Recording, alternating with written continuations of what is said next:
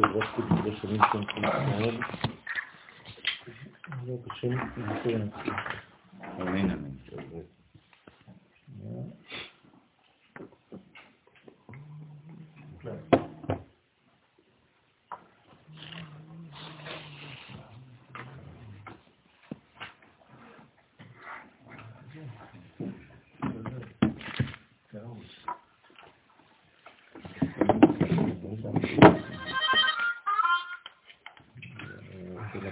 אותנו אתה לנון חוץ לקח אותנו.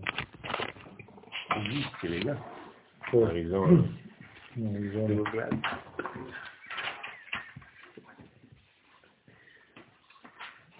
יש לנו מאמר חדש בזוהר הקדוש,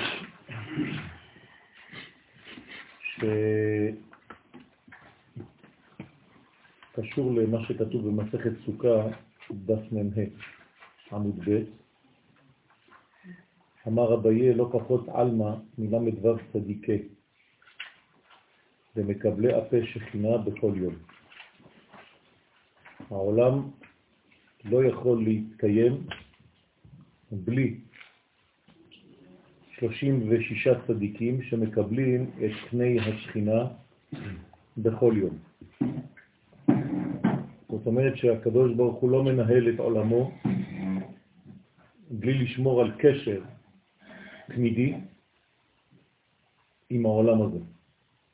והקשר עובר דרך אותם צדיקים, הם משמשים ו' החיבור, ו' כפול ו' 36, זאת אומרת שהם שלמים בכל מידותיהם.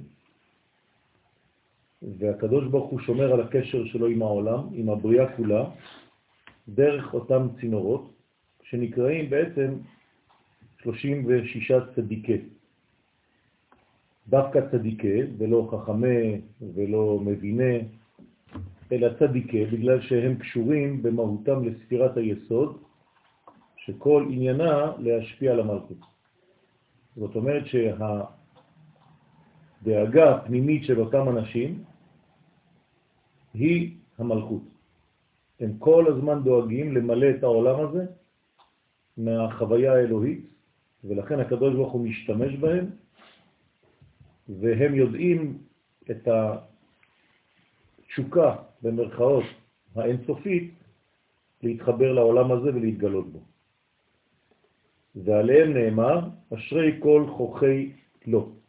אשרי כל מי שמחכים לא, למדוו, שייכות, אבל גם למדוו 36. למנוו בגמטריה לטין ושיטה הבו. ולכן לא, אשרי כל חוכי לא, 36 בגמטריה, 36, ויקשה שם המרשה ממה שמובא במסכת חולין בגמרא אחרת, דף צדיק ב'. כלומר, בסוכה מ"ה כתוב 36 צדיקים. במסכת חולין כתוב שיש מ"ה צדיקים שהעולם מתקיים עליהם. אז תחליט, או 36 או 45. ומאי מתוקמה, כן? מניין מ"ה צדיקים, ויש לומר דעתם בצדיקים במעשים בעלמא כמה, ואחא בחכמים בעיון מושכלים כמיירים, כשמלה. במילים אחרות, הצדיקים שמדבר עליהם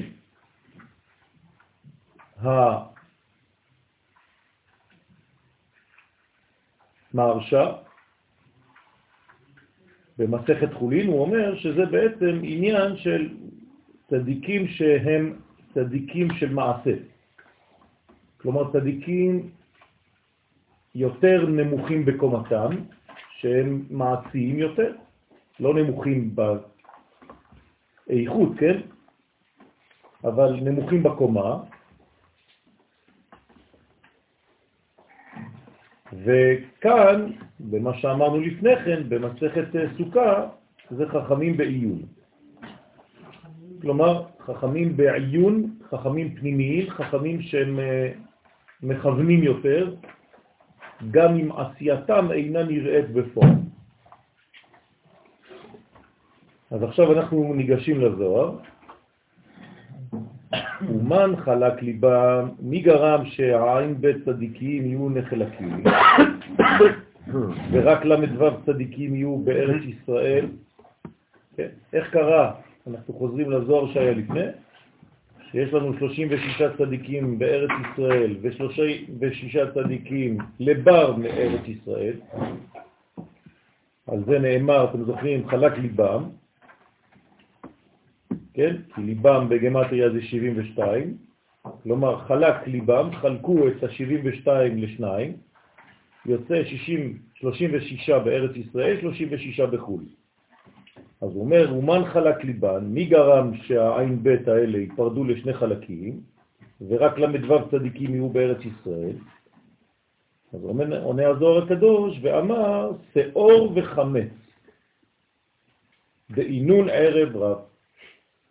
כלומר, השאור והחמץ, מה זה שאור וחמץ? זה בעצם כל מה שמנפח, כן, האגו, כל מה שנותן הרגשת מציאות עצמית, מנותקת כביכול מהבורא, וזה כוחו של הערב רב, שהוא חז ושלום מכניס לעולם כאילו העולם הזה חי לבדו, הם, שאור וחמץ, הרומזים על זון בקליפה. זה נקרא זון בקליפה. מעבר לבניין של הקדושה יש בניין אחר, של הוא זון בקליפה, זכר ונקבה של הקליפה, שמהן יצאו הערב רב, והם גרמו את הגלות. קודם כל גלות מחשבתית, גלות פנימית של מציאות כאילו מנותקת מדבר השם, כאילו הם חיים מעצמם, כאילו שיש מציאות שהיא לא דרך השם בעולם. ולכן הם גרמו את הגלות על ידי שמערבים את הרע בטוב. עכשיו, למה זה עוד יותר מסובך? כי זה לא רע לבד, זה רע שמעורבב בטוב. כלומר, גם כשאתה שומע, כשאתה מקשיב להם, כשאתה מנסה לראות מה הם אומרים, יש חלקים של טוב בפנים, כי הרי אי אפשר לחיות רע טוטלי, זה לא קיים. תמיד יש ניצוץ אלוהי בתוך דבר. אז הם משתמשים בניצוץ הזה, ואז אנשים נופלים בפח. אז לא רק שיש רע בטוב, גם בטוב ההוא שבתוך הרע יש רע. זאת אומרת שהבירור שלך, גם אם אתה חושב שסיימת את הבירור, חילקת, חילקת, לא. גם במה שהוצאת יש עדיין רע.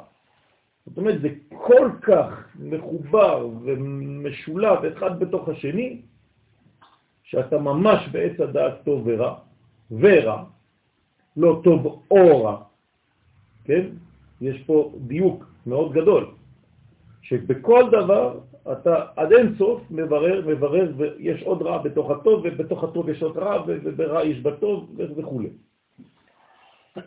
והערבוב הזה זה גלות נוראית. ורזה דמילתא, וסוד הדבר נרמז במה שכתוב, ויהי מבדיל בין מים למים. מה זה ויהי מבדיל? על מי נאמר ויהי מבדיל? על הרקיע, נכון? באיזה יום זה בשבוע? בבריאה? ביום השני, נכון?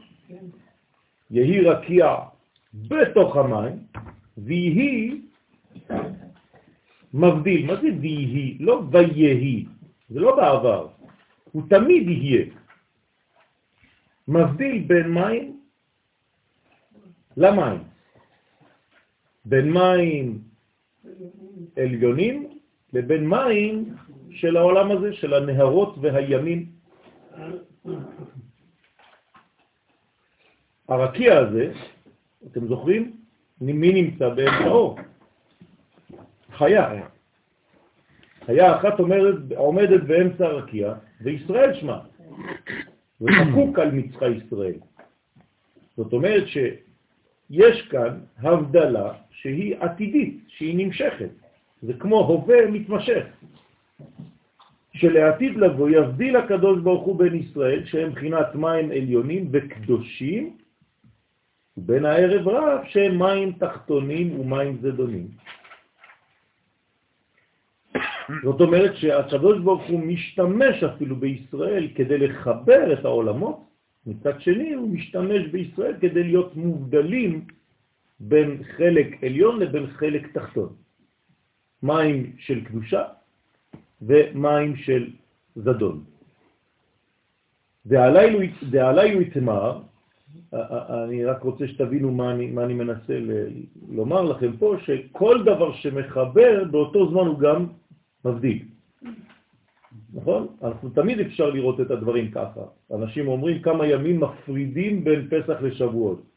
אבל אתה יכול להגיד גם כמה ימים מקשרים בין פסח לשבועות.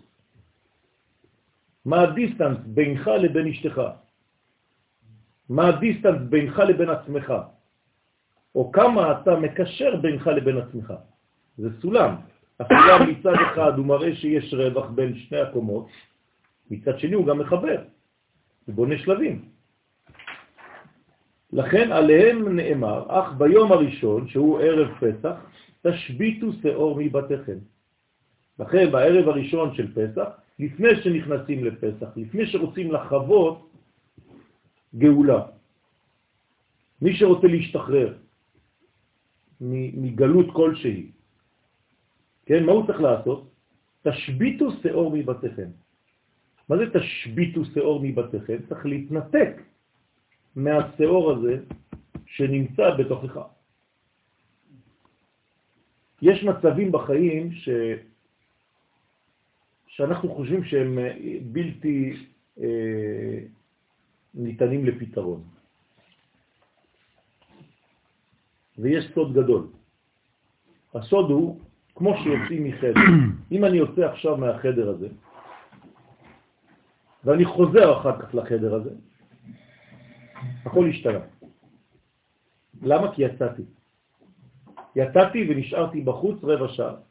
חזרתי לחדר עם רוח אחרת, עם ראייה אחרת של המציאות, עם זווית תפיסה אחרת, ולכן מבחינתי הכל השתנה.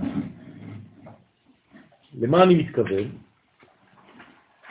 לכך שכשרוצים לבנות משהו במערכת שלנו, לפעמים צריך לברוח מהמערכת לכמה זמן, כדי לחזור אליה בכוחות מחודשים. ולכן גם אם מצב לא טוב לך בחיים, צא מהמצב הזה לכמה דקות וחזור אליו. אדם שלא מצליח למשל שידוך, הוא יותר מדי בפוקליזציה של הדבר הזה, אז העניין זה צא מהחדר הזה, תפסיק לחשוב על זה. ברגע שתפסיק לחשוב על זה, הדבר הזה עוד יותר יצפק, והוא יבוא בצורה נכונה. אבל עצם זה שאתה ממשיך במערכת אחת ולא נותן רווח, אז אם משהו תקוע, זה תקוע לעולם. אז צא מהעניין ותחזור אליו. ואז אתה תזכור מה כל התנאים במערכת ומה תקע אותה. זה נקרא להשבית את השאור. בסדר? עכשיו, מבתיכם, זה לא סתם מהבתים, אלא מהבתים שלכם. הרי אתם בעולם של בית. אנחנו כולנו בעולם של בית, בעולם של רבים, של ריבוי, בעולם של פרטים, של התפרטות. כל העולם הזה מלא פרטים, מיליארדים של מיליארדים של פרטים. כל עוד ואתה לא משבית את השאור, כן, ואת החמץ, כן, מהבית הזה, מה, מהמדרגה של הבית, אתה לא יכול להיכנס למדרגה של האלף, שהיא גאולה, פסח. ודרשו חז"ל במסכת פסחים דף ה' אך חלק. פירוש ערב פסח נחלק לשני חלקים. חצי הראשון של היום מותר באכילת חמץ? עד שעה רביעית, ובחצי השני אסור, ושורפים את החמץ בתחילת שש. וכן יחלק ויבדיל הקדוש ברוך הוא בין ישראל לערב רב, שהם זרע עמלק, בערב הגאולה. כי זה ערב פסח, במובן כללי יותר. כמו שבערב פסח, עד ערב פסח יש חמץ בעולם, עד ערב הגאולה הגדולה, עד יום הגאולה. ביום הגאולה עצמה, היום יתחלק לחציו שיש עדיין את החמץ, לבין חלק שכבר שורפים אותו. זאת אומרת שתשימו לב, זה סוד גדול, אנחנו לא מתכוננים למרות שיש מצווה ללמוד על עניין החג והלכות החג חודש ימים, מה שקורה במציאות זה שהגאולה לא מתחילה בפועל, אלא באותו יום שהיא מתחילה. זאת אומרת שהגאולה הממשית מתממשת ברגעים האחרונים עד סוף הגלות. ושם דווקא יש איזה מין ריבוי כזה, כי הרי אוכלים כאילו בכוונה חמץ באותו יום, ואחרי זה שורפים את הכל. יש איזה מין פרדוקס באותו יום. אז זה הערב רב וזה רע המלא, שאור וחמץ. והקדוש ברוך הוא ישרוף וימחה אותם. מה קורה כששורפים? הטבע משתנה של אותו עניין, נכון? זאת אומרת שאנחנו בעצם מבררים דרך השריפה, והשריפה עצמה של אותו דבר היא נעשית בפנים, רק שאנחנו עושים פועל דמיוני בחוץ.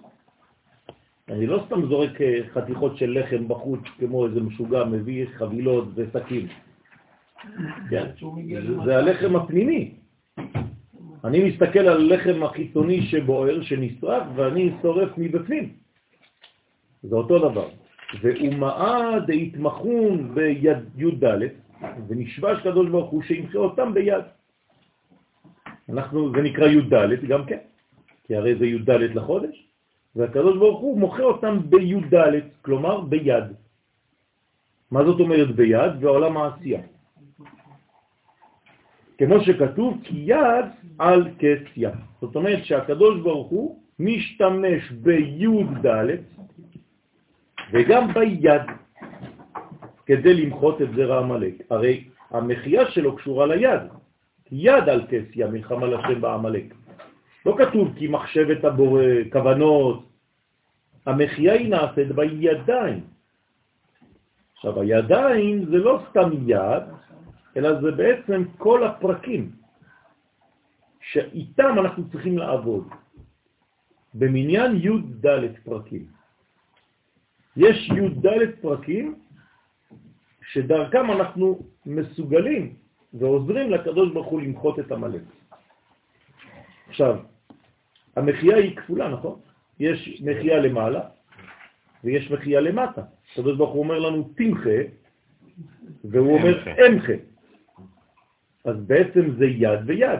כלומר, יד ויד זה פעמיים 14, זה כ"ח, זה כוח. כוח מעשה והגיד לעמו. זאת אומרת שעם ישראל, על ידי השילוב הזה בין ידו התחתונה לבין יד השם העליונה, מוחה את זכר המלאק ביד, בי"ד בחודש ניסן. ופירש רש"י, ידו של קודשא בריחו הוא רמה להישבע בכיסאו. כשהקדוש ברוך הוא מרים את ידו, זה כמו שאנחנו מרימים יד, אני נשבע, נכון?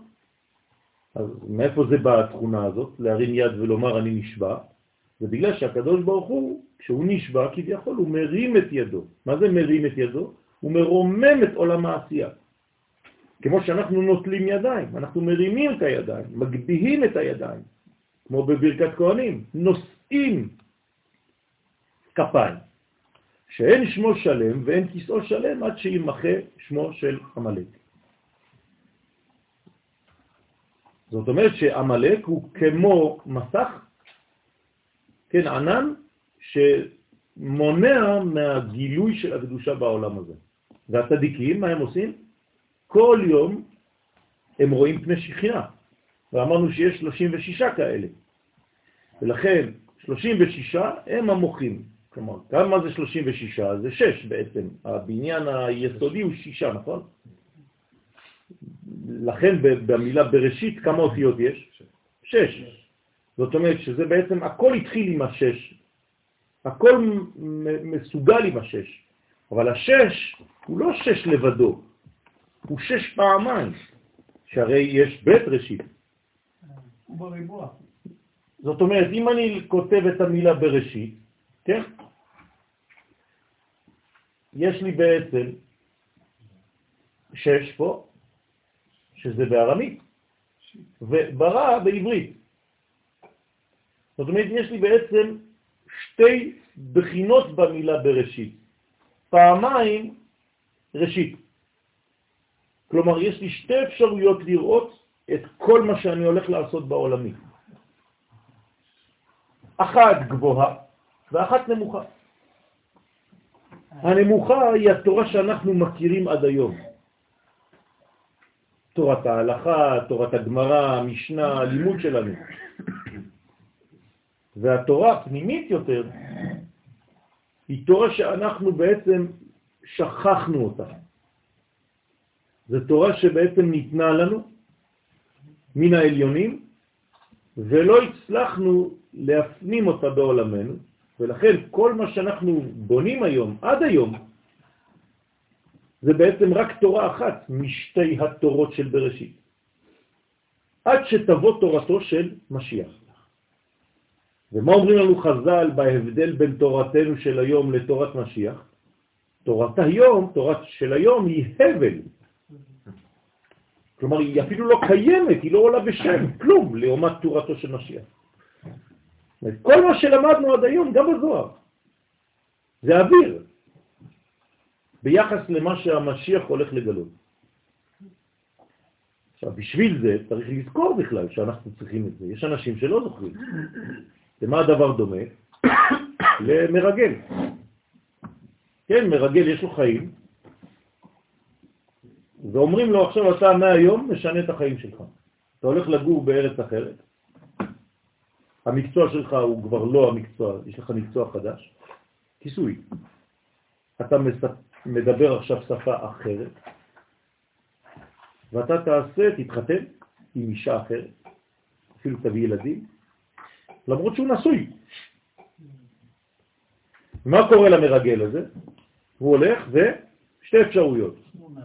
או שהוא מאבד את הזהות של עצמו, או שכל רגע הוא זוכר שיש לו אישה ויש לו זהות אחרת, אמיתית. מה קרה לנו? אנחנו כמו מרגלים שירדו לעולם הזה. הבעיה שלנו זה ששכחנו מה באנו לעשות. כלומר, הכיסוי הפך להיות מציאות. כבר לא יודעים מה אנחנו עושים. ולכן, זה חולי. זה כמו שחקן קולנוע, שמרוב שהוא משחק את הדמות, הדמות הפכה להיות שלו.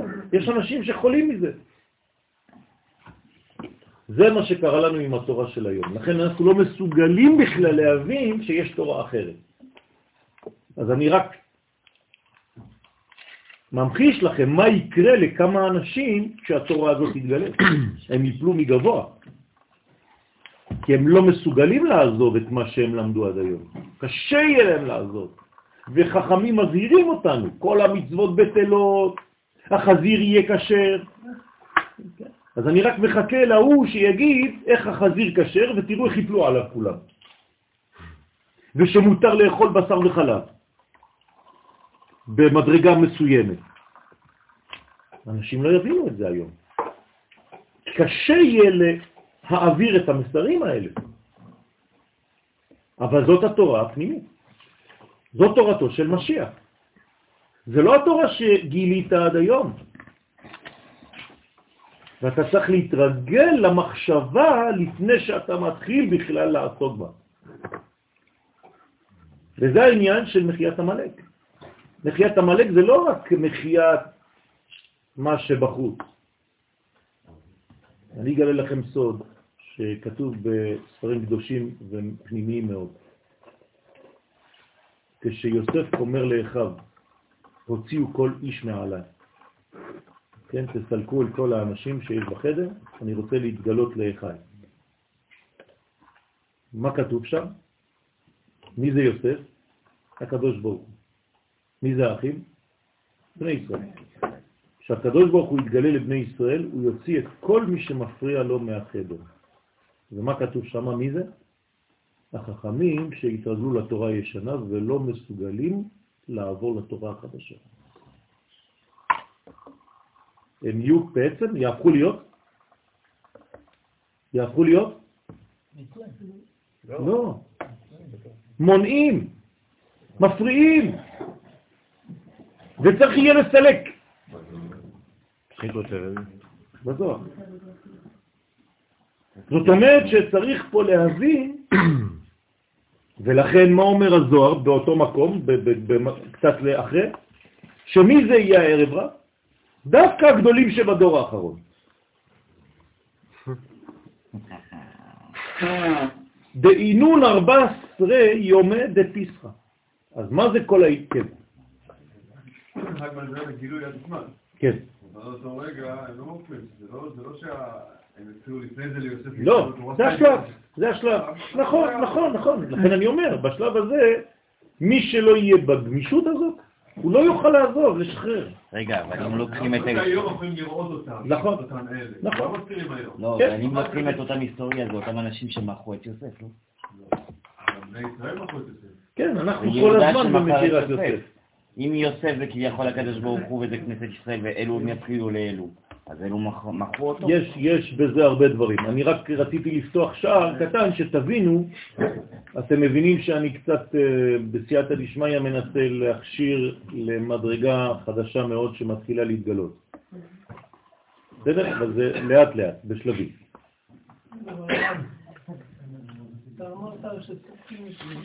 נכון. בשעה השישית. בשעה הזאת של השישית, נכון, כן. נכון. אתה לא שורד. נכון. לא. נכון, נכון, בדיוק. לכן יש את העניין הזה של מחיית המלאק, וצריך להבין מה זה המלאק. כבר דרשנו שהתכונה של המלאק זה מי שבעצם בא לחסל את הבחינה שנקראת עם. כלומר, מי שבעצם הפך את התורה לפרטיות, ויצא מהמושג של עם. ולכן דרשו חז"ל בגמרא, למה נקרא שמו עמלק? בגלל שבא ללוק את העם. זאת אומרת, ללקק את דם ישראל, זאת אומרת, לחסל את הבחינה, את המושג עם, ולבנות רק על המושג הפרטי. דאינון 14 יומי דפיסחה, שהם בי"ד ניסן, שהוא היום שבו מקריבים את קורבן הפסח. אז מה עושים באותו יום? גם שורפים את החמץ וגם מקריבים קורבן פסח. כל זה לפני הפסח עצמו. בסדר? לפני, לפני הערב, בוא נגיד. לקיימה לקיים מה שכתוב, קיימי צאתך מארץ מצרים, אראנו נפלאות. במילים אחרות, רומז לנו הזוהר הקדוש שתהליך הגאולה יהיה מאוד דומה וקרוב לעניין הזה. באותו יום יהיה חיסול של עמלק, הקרבת קורבן פסח, ובאותו יום בעצם תתגלה הגאולה ויתחילו לצאת. שזה יהיה בעצם לילה. כלומר, היציאה הראשונה מהגלות היא בחינת לילה. והיציאה הממשית היא בפסוק האחר שאומר בעצם היום הזה. אז תחליט, מתי הם יצאו ממצרים, בלילה או ביום? אז יש שתי יציאות, אומרים לנו חכמים. יציאה שהיא בלילה, זאת אומרת יציאה שלא רואים אותה, שאנשים יגידו עוד לא יצאנו, ולא יבינו שיצאנו, ויציאה שהיא בעצם היום, אז אומרים, אה, עכשיו כן. זה לא שלב קודם, זה אותו, אותה גאולה, זה כבר גאולה, ואנשים יגידו, זה לא שלב קודם, זה שלב גאולי כבר. ולכן, הראינו נפלאות, זה דבר שהוא פלא. מה זה פלא? שהוא בעצם משלב דבר בהיפוכו. שמי שלא יהיה בגמישות שדיברתי עליה קודם ועוד יותר מזה, הוא לא יוכל להשתחרר. וכאן מה יהיו המיצרים? סגנון החיים שהיה לו עד עכשיו. הוא לא יוכל לצאת מהסגנון חיים, אפילו הדתי, שהיה לו עד עכשיו. הוא לא יוכל להתחדש. זה כמו לצאת ממצרים ולהוציא את המצרים. נכון, זה לא קל. ויציאת מצרים זה לא רק לצאת מהרע, זה להפוך לטוב יותר. בסדר? מה, סליחה, לא שמעתי. לא, לא, יש לצאת ממצרים ולהוציא את המצרים שבתוכי. זה לא קל ברגע שהדברים לא ברורים, אבל ברגע שבא בן אדם ואומר שהדברים ברורים... כן, אבל זה לא ברור, הדבר הזה, ועכשיו פה החידוש השני, הדברים לא יהיו שכליים. שכליים. התורה החדשה, מאיתי תצא, היא תהיה תורה של חיים, תורה של לא הבנה מהשכל, אלא אינסטינקט. זה יהפוך להיות בעצם אתה. זה ברור מאליו. זאת אומרת, הגוף והנשמה ביחד, נחיה את הדבר הזה כמו שחתול לא שואל את עצמו מה זה להיות חתול. הוא פשוט חי. זה עץ החיים. זה עץ החיים. זה התורה היסודית הפנימית, לפני שהיא בעצם התרחקה במרכאות, ועכשיו צריך לשלב אותה. אתם מבינים למה פרקי אבות מחובר עם פרקי רבות או רבנים? הרי פרקי אבות זה התורה הזאת. למה היא מתחילה במשה קיבל תורה מסיני? הרי היית צריך להגיד לי אם זה פרקי אבות, אברהם קיבל תורה משני מלאכים. אלא שהתורה של משה רבנו צריך לחבר אותה לתורה הזאת של האבות. ואסור להפריד ביניהם. זה השביעי. זאת אומרת, איך מסתיים הנביא האחרון? מלאכי? זכרות תורת משה עבדי. כלומר, זה יהיה תורה של נבואה, אבל אתה צריך לעגן את זה בתורת משה עבדי. פירוש, כמו שאז חטאו, סליחה, שחטו את הצון, שהוא היה העבודה זרה של מצרים בי"ד בניסן, יש משהו לשחוט, בוא נגיד ככה. בסדר? יש משהו להכשיר כשאתה נכנס לגאולה. פה הגאולה זה רמז, זה פסח. אתה צריך להכשיר משהו, אתה צריך לשחוט מישהו לפני הגאולה. והיה זה נקמה למצרים. זה לא פשוט הדבר הזה, יש אנשים שלא יהיו מסוגלים לשחוט את הצון, כי הם יגידו מה, אתה מבקש ממני בעצם לעזוב את כל מה שבניתי? כל התורה שהייתה לי עד היום, זהו? זה הבל, אתה אומר לי, בפני תורתו של משיח? תשובה כן. אז איך אני עושה? אתה לא מסוגל להקריב את זה? אז אתה תשמור על הרמה הזאת. כן לעתיד לבוא, תהיה נקמת ומחיית עמלק בי"ד בניסן. בסדר? כלומר, בי"ד לחודש הראשון, ביד א', ביד של האחדות האלוהית. בשכר אך ביום הראשון תשביצו שהוא בי"ד ניסן. עכשיו, איך קוראים ליום הראשון? י"ד. נכון? שהרי נאמר, אך ביום הראשון תשביתו שאור מבתיכם. עכשיו, מה זה היום הראשון? י"ד. וניסן עצמו הוא החודש הראשון. אז בעצם זה בראשון לראשון. למרות שאנחנו כבר בי"ד לחודש. אתם מבינים כמה גמיש צריך להיות? כלומר, מתי מתחילים החיים? בגאולה. בגאולה. זה לא אחד לעומר. לא, לא, עוד לא. לא מדברים על העומר עדיין. העומר זה מוצאי. זאת אומרת שזה בעצם זמן שהוא מעבר לזמן. איך י"ד יכול להיות אחד? נכון, זה יד שהוא א', בחודש הראשון. אז באלף לאלף, באלף א', אתה תראה שקוף. יזכו להחריט את זרעו של עמלק, של עשיו, שהם העמלקים. ודע שבעה יומי דפיסחה דגלותה קדמאה, וזה שבעה ימים של החג, הפסח, שעשו ישראל כשיצאו מן הגלות. כמה ימים זה בעצם החג הזה, חג הגאולה? שבעה ימים. זאת אומרת שאנחנו נצליח לחיות שבעה ימים של חג. מה זה לחיות שבעה ימים של גאולה? יפה, זה מציאות שלמה. כלומר, כל מנגנון הטבע, כל מערכת הטבע הבנויה על המספר 7, תהפוך להיות יום שכולו שבת. זה מה שזה אומר. נכון, זה, נחיה את השמונה בתוך השבע הזה. נראה שהחנוכה יהיה בפסח.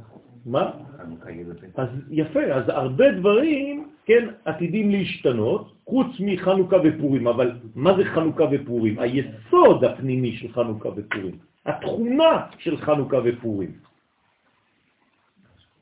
שזה אומר, לא החג עצמו כמו שאנחנו חוגגים אותו היום, אלא עצם זה שאנחנו משתתפים, זה חנוכה ופורים. בפסח לא השתתפתי בגאולה שלי. בפורים השתתפתי, בחנוכה עוד יותר השתתפתי. זה מה שנקרא שהכל יתבטל חוץ מזה. אני מתרגם לכם את זה במילים עבריות מודרניות. החג האחרון של ההיסטוריה יהיה חג שכולו במלחמה אנושית. כן, משהו כזה. זאת אומרת שהסגנון, התכונה תהיה ניסים לא גלויים ממש, אלא מכוסים בתוך הטבע, ודווקא בזה אתה תכיר בשם ואתה תגיד הלל, למרות שאתה עשית. אתם מבינים איזה תרגיל זה? הרי אם זה הכל אני עשיתי, למה אני אומר הלל? זה הפסח העתידי. זה הפסח העתידי. זה הפסח העתידי. זאת אומרת, אני אומר הלל לשם על דבר שאני עשיתי. למה? כי אני מאמין שהקדוש ברוך הוא היה בעשייתי. כי כל מה שאני עושה, השם מצליח בידי. אז זה לא המציאות שמשתנה, זה התפיסה של... נכון, נכון. נכון. דרך אגב, זה תורת הקוונטים. זה התפיסה שלך שגורמת לניסוי להיות אחר. ושבעה יומי דפיסחה, דגלותה, בתראה, ושבעה ימים של חג הפסח שיעשו אחר שיצאו מן הגלות האחרונה, גלות האחרון, כי גם לעתיד לבוא יהיו שבעה ימים, חג הפסח ואכילת מצה. הדאו דכתיב זה שכתוב חג שבעת ימים מצות יאכל, כן? מדלג כתיב, סליחה, מדלג כתיב תאכלו אלא יאכל, כאילו פסיבי. מה זה מצות יאכל? עתידי. בסדר, אז אתה יכול להגיד תאכלו, גם עתיד. אלא יאכל מעצמו, פה זה הדיוק. יאכל שהוא לשון עתיד, אבל לא רק עתיד, פה הוא, הוא, הוא תרגם את זה ככה, כן? אני לא מתרגם ככה, פה זה התרגום של הרב, זה לא הזוהר. אלא יאכל כאילו לבדו. פשוט מאוד זה יהיה בצורה פנימית כל כך, ודאית כל כך, שזה יאכל. אני לא אבקש ממך לאכול אותו, הוא יאכל. כן, כן, הוא חיבר ביניהם. עשיו זה עמלק. נכון, נכון, נכון, נכון. דרך אגב, הרב קוק אומר משהו חשוב על העניין הזה. הוא אומר, תפסיקו לחשוב שהערב רב זה סתם... הוא מדבר על עמלק, על עשיו. כלומר, לא לפחד, כן? על אירופה, על אמריקה. משמע שגם לעתיד לבוא יהיה שבעת ימים חג הפסח ואכילת מצה. כמובן, במובן הפנימי של הדבר. אתה לא, לא נצטרך לומר לך תאכל, זה יהיה אכל. כן, כן, זה אמונה ודאית כל כך, כי הרי מה זה אמונה? זה לחיות את הדבר הזה. כן, לאמן אותו. אז המסע תהפוך להיות בעצם לחם חוקך באותו זמן. כלומר, הלחם הבסיסי, התכונה של המצה, איך אני תופס את הלחם כמו מצה. בסדר? עם, עם הענבה הנצרכת, הנדרשת. שלא שתעקר יציאת מצרים ממקומה, נכון? כמו שכתוב במסכת ברכות י"ב. הרי האם דורשים יציאת מצרים לעתיד לבוא? אז יש מחלוקת בגמרא. האם יציאת מצרים אנחנו נזכיר אותה כמו שאנחנו מזכירים היום? אז אומרים לנו חכמים לסיכום, לא שתעקר יציאת מצרים, אלא שתהא שעבוד מלכויות עיקר, ויציאת מצרים תפל. כלומר, מה אנחנו נזכיר בהגדה של פסח מחר? שעיבוד מלכויות, שהשתחררנו מאומות העולם. זהו, שחזרנו לארצנו, שאנחנו בעצם עצמאים. זה מה שהחכמים אומרים בגמרא. ואנחנו לא נחגוג את חג הפסח אם אה, יצאנו ממצרים, כאילו בעבר, כי אנשים לא מבינים מה זה אומר. טוב, הגדה החדשה. יפה. כמו שכבר כתבו כמה אגדות חדשות, אני לא מדבר על היום. האגדה של פסח, לפני שיצאנו ממצרים, הייתה אגדה של פסח או לא? הרי עוד לא יצאנו ממצרים, אבל הייתה אגדה של פסח? כן. יפה. ארמי עובד אבי. זאת אגדה הראשונה שהייתה. כמה שורות יש? שורה אחת. כלומר, אני חושב שלפני זה הייתה אגדה שלמה. אבל כשיצאנו ממצרים, מה עשינו עם האגדה השלמה הזאת? צמצמנו אותה לשורה אחת, בשביל לתת מקום ליציאה החדשה. אותו דבר נעשה עכשיו. נצמצם את כל ההגדה שלנו היום לשתי, שתיים, שלוש שורות. ואחרי זה נדבר על מה? על קיבוץ גלויות, על כל מה שקרה עכשיו. בדור שלנו. מי שלא מבין את זה, מי שלא תופס, זה דברי חז"ל, זה לא, אנחנו לא ממציאים כלום. הרי זה פסוקים של הנביא. לא יאמר עוד חי השם אשר הוציא אתכם מארץ מצרים, אלא חי השם אשר הוציא אתכם מארץ צפון, מכל הצפון, מכל הגויים. מה אתם רוצים יותר מזה? זה, דיבורו של הקדוש ברוך הוא, זה הנביא. אז אנחנו צריכים תפיסה מחודשת של כל המציאות, לא לפחד רבותיי. זה לא בגלל שאנחנו חושבים ככה שאנחנו עוזבים את התורה. זה מה שמנסים לשדר לכם. שהתפיסה הזאת היא תפיסה יותר מדי אה, אה, מודרנית כזאת, חילונית, אה, כן? לאומית. איפה התורה בכל זה? לא. לא. כמו ששאל אותי פעם אחד באיזה רעיון במכון, כן? מה הפן הדתי של יום העצמאות. אז אמרתי לו, למה שיהיה פן דתי? למה בפסח יש פן דתי? אז הוא מסתכל עליי ככה. אמרתי לו, למה בפורים יש פן דתי? והתחלתי לעשות לו את כל החגים של השנה. אמרתי לו, איפה הפן הדתי של כל זה? הוא אומר לי, שבועות, מה זה לא פן דתי? קיבלנו דתו? לא, לא. זה עם ישראל, זה הלאום. קיבלנו תעודת זהות. זה נקרא תורה, תורה היא של האומה. אתם תרגמתם את זה לדתיות. אז פסח, פסח זה יום העצמאות הראשון. נהיינו חופשיים. שיגעתי אותו ככה על כל החגים, אז הוא אומר לי, אז אין, אין בכלל, השאלה שלי לא עומדת. אמרתי לו, אתה אמרת. כן, אין דבר כזה.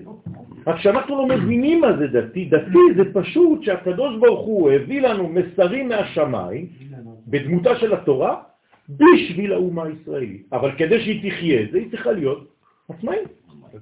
וכדי לגלות את זה לעולם. אז מה דתי בזה? אז כמובן שזה מפחיד כשאני אומר את זה בצורה כזאת, כי אנשים אומרים, וואי, הוא רוצה לברוח מהתורה. לא, לא ולא. אני מחזיר את התורה לאומה, זהו. התורה שייכת ללאום, התורה שייכת לעם ישראל, אל תפריד ביניהם. ובגינדה, ולפי שמחיית עמלק תהיה בי"ד בניסן, ביד, לכן אור לארבעה עשר, מה זה אור לארבעה עשר? לא, בלילה שלפני, זה דרשת חז"ל. קוראים לזה אור לארבעה עשר, זאת אומרת בלילה שלפני מה אנחנו עושים? בודקים את החמץ לאור הנר, נכון? מתי בודקים את החמץ? ב-13 בצאת הכוכבים, זה נקרא כבר אור ל-14. כמובן, אם לא עשית את זה, תעשה את זה ביום. אבל אור ל-14 זה הפירוש בגמרא. זאת אומרת, זה ביום האחרון של השנה האחרונה. יפה. זאת אומרת, לענייננו, מבחינה רעיונית, ביום האחרון של הגלות.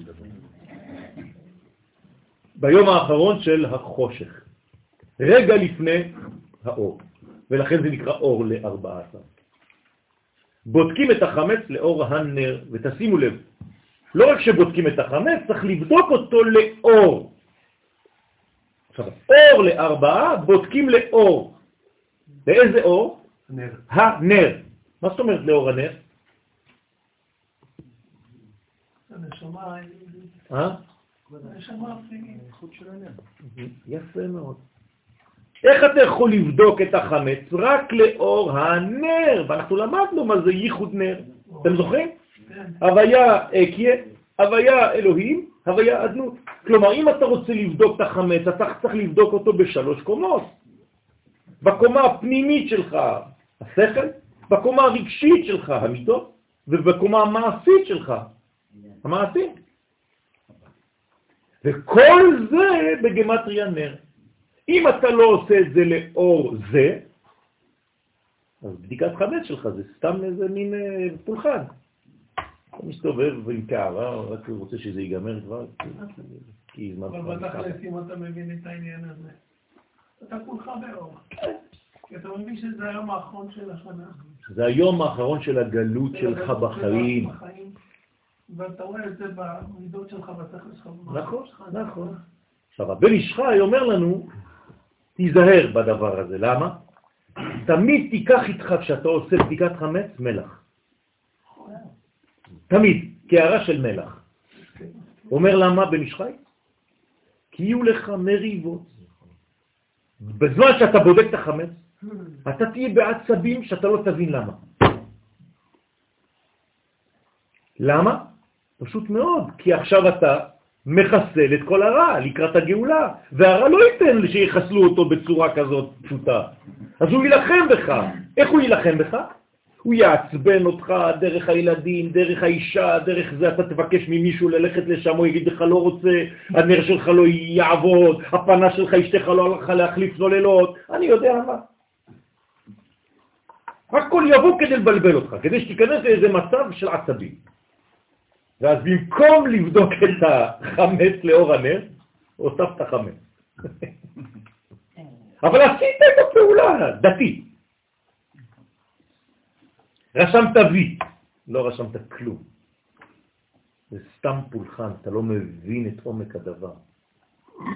אתם יודעים כמה זמן זה לקח ביור חמץ אצל הרב שלי? חמש שעות. כן? מי שפה בודק חמץ בעשר דקות, כל שנה זה מתקצר, כן? היא בדקה הכל כבר, הכל. חמש שעות, למה? כדי למצוא את החמץ שבעשר הספירות שלי, בכל הקומה. איפה החמץ שלי במוח? איפה החמץ שלי בחוכמה? איפה החמץ שלי בבינה? איפה החמץ שלי בחסד, בגבורה, בתפארת, בנצח, באות, ביסוד ובמלכות? אתם חושבים שזה ככה? כי המלאק הוא בחינת חמץ שצריך לבערו. זה לא משחקים, סתם. התורה היא, היא, היא... השחקן האמיתי של התורה זה אני. זה אתם. זה לא הדמויות שבתורה. ודע אור הנר דאי אורייתא ופיקודיה. זהו על ידי אור הנר שהוא התורה והמצוות. אז זה, זה העניין, מה זה התורה והמצוות? זה הבחינה הפנימית, זה הבחינה הפני, היסודית, הבחינה היסודית בדבר הזה. כלומר, רק אם אתה מלא תורה, רק אם אתה בא עם אור של תורה, אתה יכול לבדוק חמץ. עם איזה אור תבדוק חמץ? אם אין לך תעודת זהות, אז אתה לא שכחת את הזהות שלך. אז איך תבדוק בלי זהות? הרי אם תלך בלי זהות, זה כמו סיפור של המרגל. אתה תשכח את הזהות שלך ותיפול לזהות חדשה. דאית מרדון שנאמר בהם כי נר מצווה ותורה אור. אז אתה רוצה אור, ראית? אתה רוצה את האור של התורה, כן? רק איתה אתה יכול לבדוק את החמץ. שעל ידי התורה והמצוות מבררים כל הבירורים ומעלים מן לגרום ייחוד זון שהתייחדו בייחוד השלים בביאת המשיח. צריך תורה חזקה, תורה פנימית, תורה שאתה קנית אותה. דעת קנית, מה חסרת? כן, בחוכמה התברירו. אם אין לך חוכמה אתה לא יכול לעשות בירורים. אז רק אם אתה בעצם לומד תורה ומפנים בתורה וקונה, רוכש את התורה הזאת ומתאמץ, אתה, אתה נוהג בחיים שלך תורה והגית בו כמו נהגת יומם ולילה. כן, מה אתה עושה כשאתה נוהג? אתה משתמש בהגה, נכון? בלי סוף. ימינה, שמאלה, ימינה, שמאלה, אפילו כשאתה ישר זה קצת... אם אתה לא עושה את זה עם התורה, זאת אומרת שאתה בעצם לא מנווט בין כל מיני מכשולים, ואין לך עשר עיניים מכל הצדדים שלא יצא לך מישהו. אתה לא נוהג. הנהיגה שלך זה מסוכן. אתה שותה, ואם שותים, לא נוהגים. בטט, כן? זה העניין של עסק התורה. נכון. נכון. זה להגות. זה העניין של הגה, והגית בו יומם ולילה. אם אתה הוגה בצורה כזאת, אתה מחבר יום ולילה. זה העניין. ואז ימחה הקדוש ברוך הוא את זרע המלאק מן העולם. כלומר, הוא צריך במרכאות, צריך, כי הוא בנה את המערכת בצורה כזאת שהוא צריך אותך כביכול. שבזכות התורה שאתה כאן רוכש בעולם הזה, אתה מאפשר לקודשא בריחו, אתה הופך להיות שותף לחיסולו של המלאק, למחייתו של המלאק מן העולם. הוא מפרש נר בליבה, נר הוא בלב. דהיינו, נר היא המלכות העומדת במקום הלב, שזה אירנטי. כן, אז עכשיו הוא אומר שהלב הוא בעצם המלכות שבלב. אור זה כבר לא נר, זה כבר לא הנר, זה אור עכשיו. אור זה בעיינים, הוא אור העיניים. תשימו לב מה כתוב על פרשת ויחי. מה נסתם? עיניהם וליבם. מעניין. מתי נסתמים העיניים והלב? כשאיבדת בעצם את האור ואת הנר. פשוט. מתי זה קורה דה פקטו? כשיורדים למצרים. הכל סתום. ורבי נחמן מברסלב אומר שהמצרים זה לא מצרים, זה כל הארצות מחוץ לארץ הקודש. רק שהוא קורא לזה בשם כולל מצרים. אל תתבלבל. דהיינו, אור הוא זעיר אנפין, שבניינו מהחסד הנקרא אור. כן, אז החסד הוא אור, ואחרי זה המלכות היא נר, אז החסד מאיר את המלכות שהיא נר, אז יש לך נר ואור. אבל כשאתה, יש לך נר ואור, איך אתה קורא לכל זה? אור. או נר, תלוי. אבל אתה לא רוצה נרות סתם בשביל החומר, אתה רוצה נרות בשביל האור. אין לי מה לעשות עם שעבה, חוץ מאשר לעטוף דם חוץ. כן. והם חמישה חסדים שכל אחד הוא שם הוויה. אז עכשיו, מה זה האור הזה? החסד זה חמישה חסדים. היסוד הפנימי שלו כן, התכונה של זה, אם תפתח את הקופסה, אתה תמצא שם בפנים חמישה חסדים. זאת אומרת, חמש פעמים של י' כו'. בסדר? וחמש פעמים הוויה, מספרם קל 130. כמספר עין, כמו עין. זאת אומרת, אם אתה רוצה לראות טוב, כי עין בעין יראו, אתה צריך חמישה חסדים. אתה צריך לפתוח את כל הקופסה עם כל החסדים. דהי הוא אור הנר, זה נקרא אור הנר. יש יישוב כזה קטן. שדרות אה, שמה, בין אשדוד לשדרות. ברור חי. כן, בנתיבות, נכון. שזעירנפין הוא אור המאיר למלכות, שהיא הנר. אז זעירנפין, התפקיד שלו זה להאיר. זה מה שצריך לעשות גבר בבית. הוא צריך להביא אור לבית. האישה נמצאת בחושך. שהרי המלכות כתוב דלת לה מגרמה כלום. אם אתה לא מביא אור לבית, אז יש בעיה.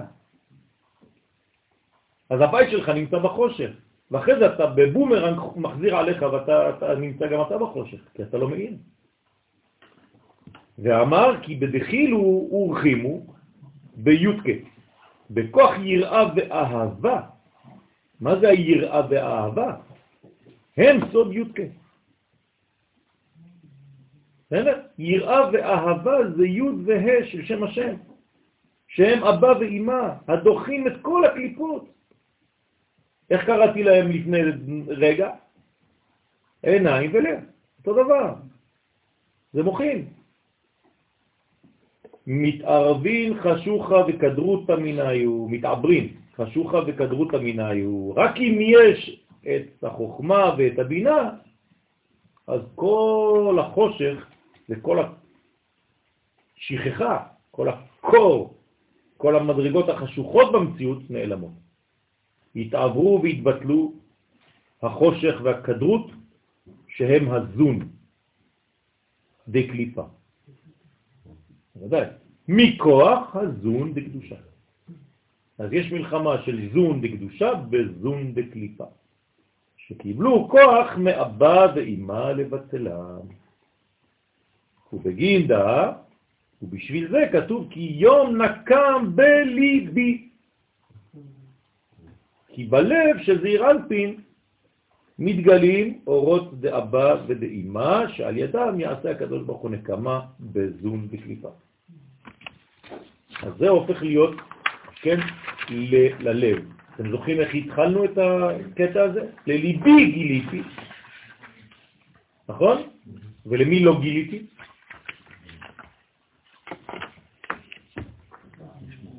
אה? שכחתם? למי הקדוש ברוך הוא מגלה את הגאולה? כתוב לליבי גיליתי ולמי לא גיליתי? לפה. זה אותו דבר, זה, זה הבחינה העליונה. זאת אומרת, זה פנימי, זה רק פנימי. כלומר, מי יכול לגלות את הגאולה? מי יכול לגלות את השלב הגאולי? מי שמבין את הגאולה בעומק. זה נקרא בליבי. אז זה הסוד שהעניין הזה שדיברנו עליו מההתחלה, שהוא בעצם עין בית של הצדיקים. נכון? כי ליבם זה 72 בגמטריה, ליבם. ולכן אומר הזוהר 36 צדיקים ו-36 צדיקים. לאיברי לא גילי. ולאיברי לא גילי. כן, כל האיברים. הפה, האוזניים, העיניים והכל. כמו עם ישראל ביחס לאומות. מה? כמו עם ישראל ביחס לאומות, ליבי גיליתי ולאיברי לא גיליתי. נכון, בדיוק. זה עם ישראל שמגלה את זה והאומות לא. אבל עם ישראל צריך לגלות אחר כך. זה התפקיד השני שלו, אחרי שהוא בעצמו גילה. את זה אתם יכולים לשמור את הדפים שלכם.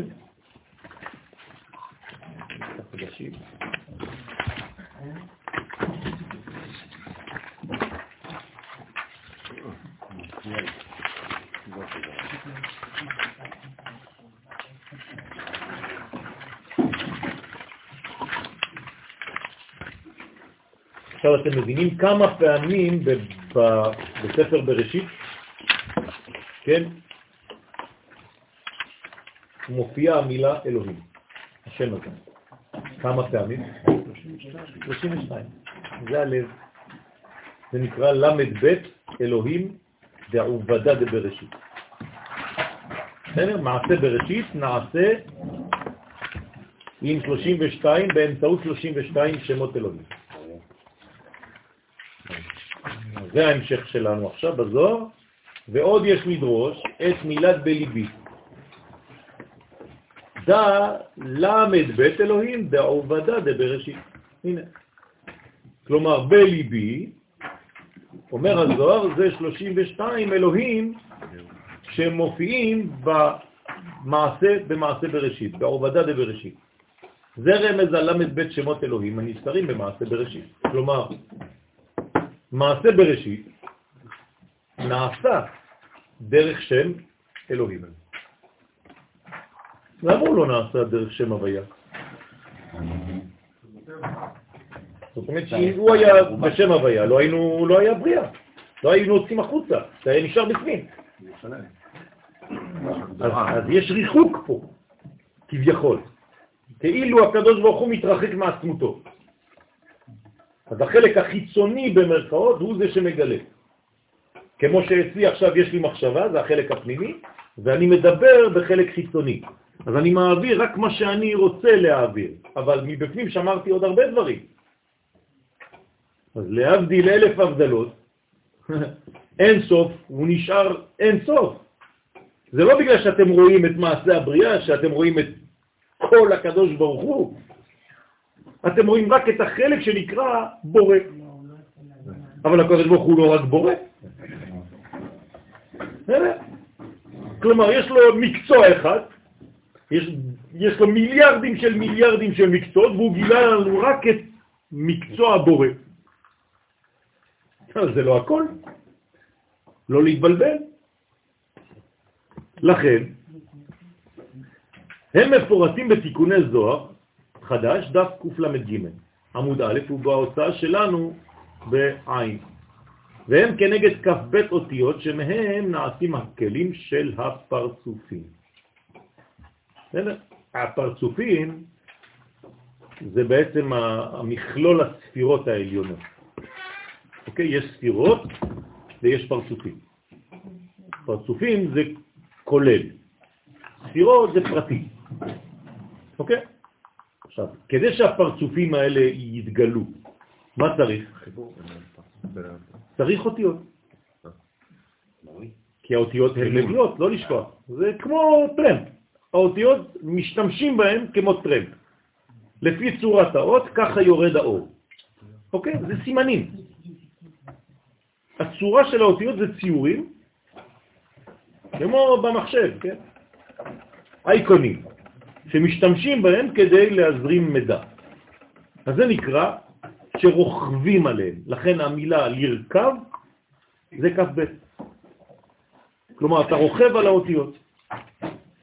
ולכן הם כנגד כ"ב אותיות שמהם נעשים הכלים של הפרצופים. הנה, אז האותיות, אלו הן הכלים של הפרצופים.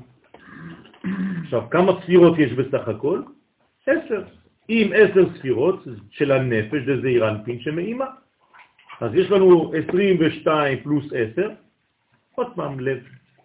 אז מה זה הלב? זה בעצם עשר ספירות שמתלבשות ב-22 אותיות התורה.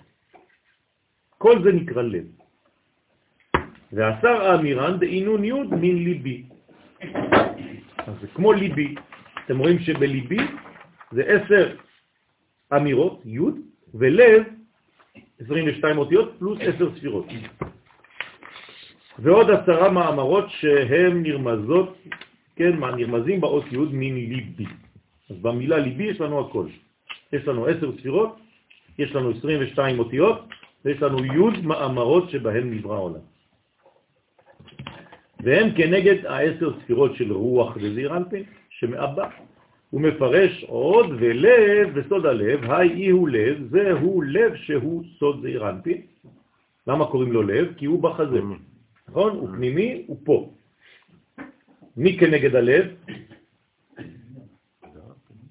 משה רבנו, נכון? משה, יעקב, יעקב בחוץ ומשה בפנים.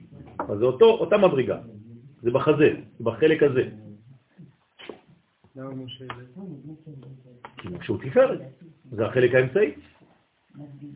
זאת אומרת, איפה נמצאת התורה בעצם? פה. לכן קוראים לזה בצרפתית לקש תורה. כן. סתם זה בדיחות של צרפתית. זה עכשיו יצא. אין, זה לא התחלה שמספיק, זה לא, אתה מבין? זה לפעמים ככה יוצאים לי דברים ככה. ואין... נכון, תורה היא תפארת, נכון, נכון. ובין ההיר ההוא דאיתם הרבה, שבו מאיר זה שנאמר בו, ותרא אותו, כי טוב הוא. הנה, אתם רואים? ברוך שכיוונתי. אמרתי לכם, זה משה. זאת אומרת שהעניין פה, אימא שלו, כלומר, מי זאת אימא שלו לצורך העניין עכשיו? זה כבר לא אימא אמיתית, אלא ביתיה, נכון? ותרא אותו כי טוב הוא. מה זאת אומרת ותראה אותו כי טוב הוא? ביתיה לפי זה, מה היא?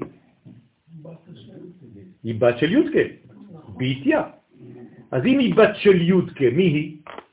רבקה. כלומר, היא מאותה קומה של משה. זאת אומרת שאם היא מסוגלת לראות שהוא טוב, זאת אומרת שהיא מאותה קומה. לכן היא מסוגלת לראות מאותה קומה. היא יכולה לזהות את זה, אם לא, היא לא הייתה, זה היה מעולם אחר.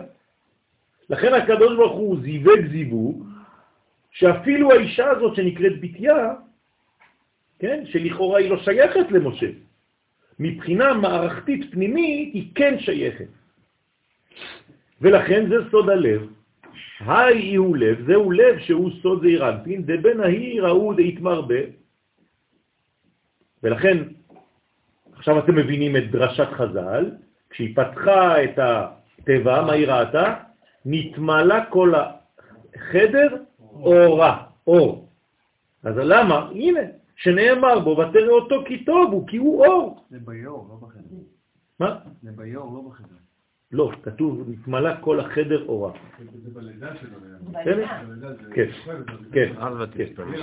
נכון, נכון. דבן ההיר, ההוא דהתמרבה, שבו מאיר זה שנאמר בו, ותראה אותו כי טוב הוא, והיינו משה שמקבל הערה מן החסדים של זעיר אנפין. אז מאיפה הוא מאיר, משה? מאותו אור, הנר. כלומר, מהחסד של זעיר אנפין, כלומר חמישה חסדים. קל"ד. כן, כמה זה בגמטריה קל"ד? ומה זה 130? סיני. לא רק עין מקודם, אלא גם סיני זה 130. משה קיבל תורה מקל. מזה, מקל"ד, מחמישה חסדים, כלומר מסיני. אז מה זה סיני? חמישה חסדים. זהו. ומה עושים החסדים? מכניסים להיריון, נכון? הרי מה יש בטיפת הזרע? חמישה חסדים, לכן האישה נכנסת להיריון. לפני זה היא כלי, בנויה מהגבורות, ובביאה השנייה מעבירים לה חסדים. מה קרה לעולם כשהקדוש ברוך הוא בעצם גילה חמישה חסדים? התנפח, זה נקרא הר סיני, הוא הפך להיות הריון.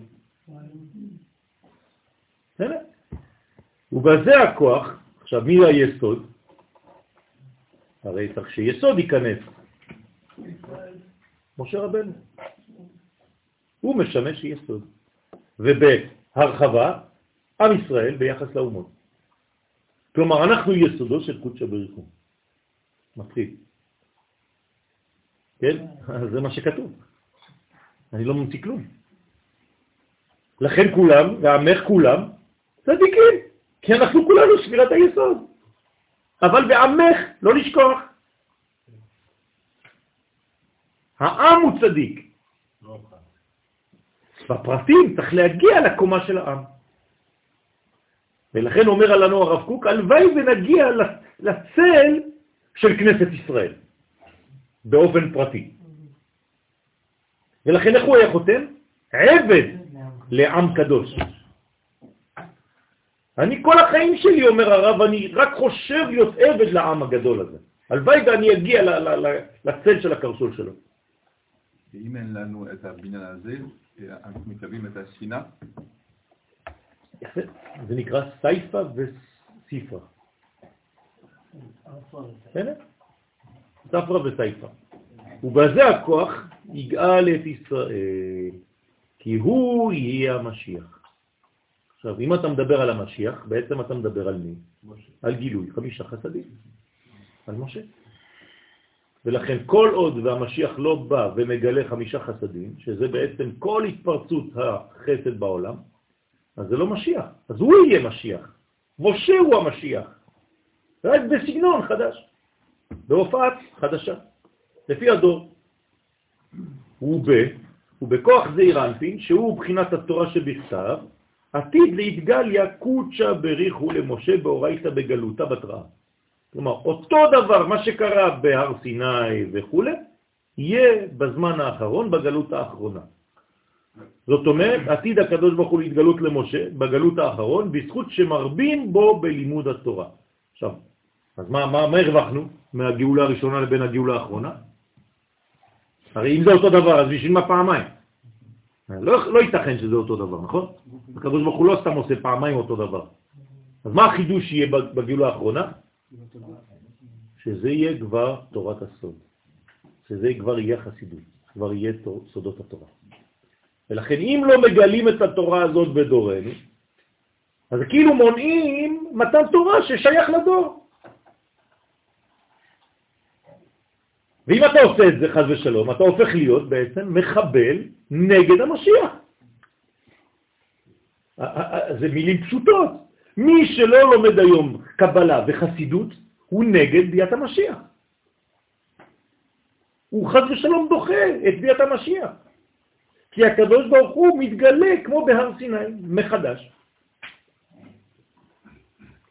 כגבנה דפורקנה קדמה, כמו שהיה בגאולה הראשונה, שזה היה תורה שבכתב, עכשיו זה בתורה שבעל פה, ובפנימיות. דהיינו בגאולת מצרים, והתמרבה שנאמר במשה, וירא מלאך י' כו' כאליו בלבת אש, שם זה היה בלבת אש, הוא מפרש בקדמיתה, בתחילה, קודם מתן תורה, נתגלה אליו הקדוש ברוך הוא בלבת אש דנבואה, שהוא מכוח המלכות, ובגלותה בתראה, אחר שניגאל מגלות האחרון, שכבר לומדי, לומדים את התורה, תהיה ההתגלות בלבש עת דאורייתא בכוח לבת אש של התורה שהוא בזעיר אנפין. אתם מבינים? תורה יותר פנימית. הרי התורה הראשונה, מה קיבלנו? תורה שבכתב. לכן זה היה במדבר, זה נקרא בלבת אש. הוא אומר הזוהר, עכשיו אנחנו נקבל תורה שהיא בזעיר אנפין. ואיך נקרא זעיר אנפין? עת חיים היא למחזיקים בה. בסדר? אז לא למנוע את התורה הזאת. כי מה זה שהקדוש ברוך הוא ירד ונתן תורה למשה? פשוט מאוד, הוא לימד אותו את התורה הזאת, כלומר, בדור, באותו זמן, התחילו לדבר. אז איך זה יהיה היום? אותו דבר. צדיקים, חכמים, תלמידי חכמים יתחילו לדבר תורה כזאת, ומי שמבין את סוד הגאולה ומדבר עליה ועוסק בה. דרך אגב, אם רב לא מדבר על גאולה, אל תלכו לשיעורים שלו. הבבא סאלי עליו השלום, כל החיים שלו דיבר רק על גאולה. וכל החסידים, כל הרבנים הגדולים, זה העניין, כי, כי זה בראשית בר אלוהים, ורוח אלוהים מרחפת על פני המים, זה רוחו של מלך המשיח. אין נושא אחר.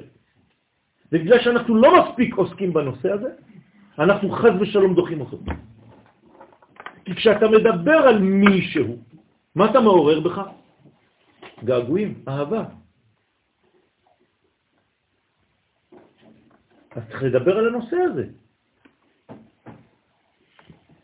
הוא מפרש את מילת בלבת. מה זה שהוא מתגלה אליו בלבת? בלבת אש, מעניין. ואמר, ודע בת מן בראשית. כלומר, אומר, מאיפה, מאיפה, לבת, מאיפה באתי? בלבת אש.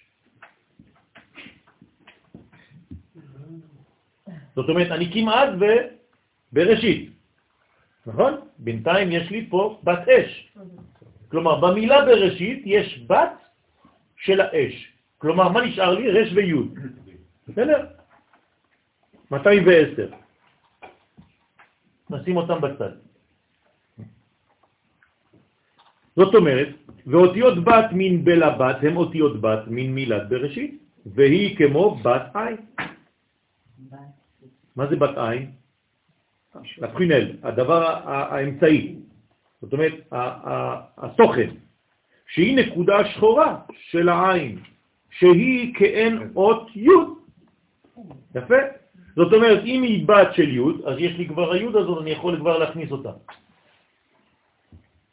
דהי כלילה מעשר אמירן, שהיא כלולה מעשר המאמרות, שהן כנגד עשר ספירות דאבא.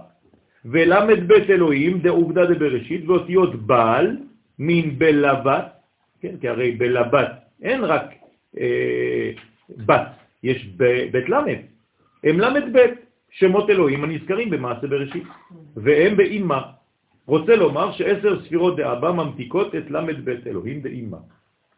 איך קוראים לאימה בתורת הקבלה? באותיות אחרות? רש. כן. זה נקרא רש מילים. לכן הרש גם כן נכנסת, אז יש לי בראשית. ואמר עוד, כי מה שאמרו, שאמרנו, כי בת כלילה מעשר אמירן, בת כלולה מעשר המאמרות, שהם סוד עשר ספירות באבא. הרי מי בנה את הבת? האבא, אבא יסד ברטה, נכון? אז אם יש לי בת שהיא כלולה מעשר אמירות, מעשר מאמרות, הם סוד עשר ספירות באבא. הנרמזות במילת בת של בראשית. אז המילה בת של בראשית, מי עשה אותה? החוכמה, נכון? שנקראת ראשית, ראשית חוכמה. היא היא בת עין וקמה. היא בת עין שהיא נקודה קטנה שחורה, כן אות י' הרומזת על אבא. כלומר בשם י' כ' ו' כ', הי' זה אבא, זה חוכמה. שהשגתו נעלמה ושחורה לתחתונים. אנחנו לא מבינים את זה, אז הוא מופיע כמו נקודה. יש יותר גבוה מזה, זה קוצו של יוד. אבל בינתיים אפילו היוד מבחינתנו זה נקודה, ונקודה בעולם הזה, מה זה? אין סופיות. זה הכל, הכל אפשרי עם נקודה. כי אתה שם את העץ שלך על הנייר, אתה מתחיל בנקודה, נכון? אתה יכול לעשות מה שאתה רוצה. מה אני הולך לעשות עכשיו? אתם לא יודעים. אני יכול לעשות הכל, קו, עיגול, אני יודע מה צורה, ציור, אות. אז כל פעם שאני מניח את העט על הקלף, אני כבר באבא. בסדר? כשאני מתחיל לכתוב, אני כבר באימה. כשיש שכל למה שאני כותב, אני בזעיר אנפין. וכשיש בעצם בניין שהופך אותי למציאות אחרת כי שלחתי את זה למישהו, זה כבר מלכות. דאית מרבה, שנאמר בה שחורה אני. אז על מי נאמר שחורה אני ונבא? על אותה נקודה. על מי זה? אבא. אז אבא אומר, אל תראוני שאני שחחורת. זה פשוט כדי לרדת למקומות התחתונים שנקראים לא, שמש. כשזפתני השמש זה אירנתי. כלומר, אני ירדתי מהקומה שלי, אני בחוכמה ובינה, ירדתי לקומה התחתונה שזה שמש. אז מי בעצם שיזף אותי? השמש. אני נעשיתי שחורה כדי שזה יתגלה קצת. אחרי זה זה ירד למלכות. ומי שלא מבין את זה, בני אמי ניחרו בי, שמוני בחוץ, הם לא מבינים.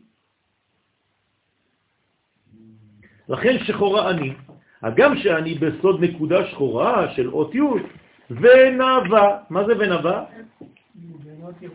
אז זה נווה, כן. יפה. אז מי זאת ונבה? אני שחורה, אבל אני נבה. נבה זה... אותה מלכות. נאה. כן? אבל אני בעצמי נאה ושלמה בעשר ספירות. אז מי אומר, מי מדבר? החוכמה. נכון? אז החוכמה מדברת. לכן היא מדברת בלשון נקבה. שחורה אני, החוכמה, ונבה, אבל אני יפה. מאיפה אני יפה? למה נעשיתי יפה? מה ההמשך? מבנות ירושלים. בגלל שיש לי בנות למטה, בגלל שיש בנות ירושלים, בגלל שיש עם ישראל למטה, אז החוכמה האלוהית יכולה להופיע, אז היא יפה. ובנהיר אור ובכוח עשר ספירות של אבא, מאיר זעיר אנפין וחסדים הנקראים אור. בסדר? אז זה הכוח של העשר ספירות. וזעיר אנפין מאיר בעשר ספירות האלה. הדאו דכתיב זה שכתוב בתורה אור. כלומר, תורה היא מבחינת אור. כי זעיר אנפין נקרא תורה שבכתב, שבנינו על ידי אור החסדים. כל התורה שבכתב, זה אירנפין, סליחה, בניינו. שבניינו על ידי אור החסדים. זאת אומרת, כל התורה שבכתב זה אירנפין. ואמר עוד כי למד בית אלוהים בהנאי מצווה. בלמד בית אלוהים של מעשה בראשית שהם סוד הגבורות, עכשיו זה גבורות, אמרנו שיש חסדים, אבל יש גם גבורות. זה 32 הופעת שם אלוהים בנהיר מצווה. בל"ב אלוהים של מעשה בראשית, שהם סוד הגבורות, בהם מאירה המצווה, שהיא המלכות שעיקר בניינה מהגבורות. בסדר, צריך 32 כאלה. כמה זה 32 כפול 86? מה עשו? הרי יש לי 32 אלוהים. אה? לא יודע, אני פשוט מנסה. 2752. צריך לי לבדוק מה קורה בשם הזה. כנראה שיש לזה סוד. זך מלכות. אה? זך ומלכות. חפשו. 2752, הוא אמר זך מלכות.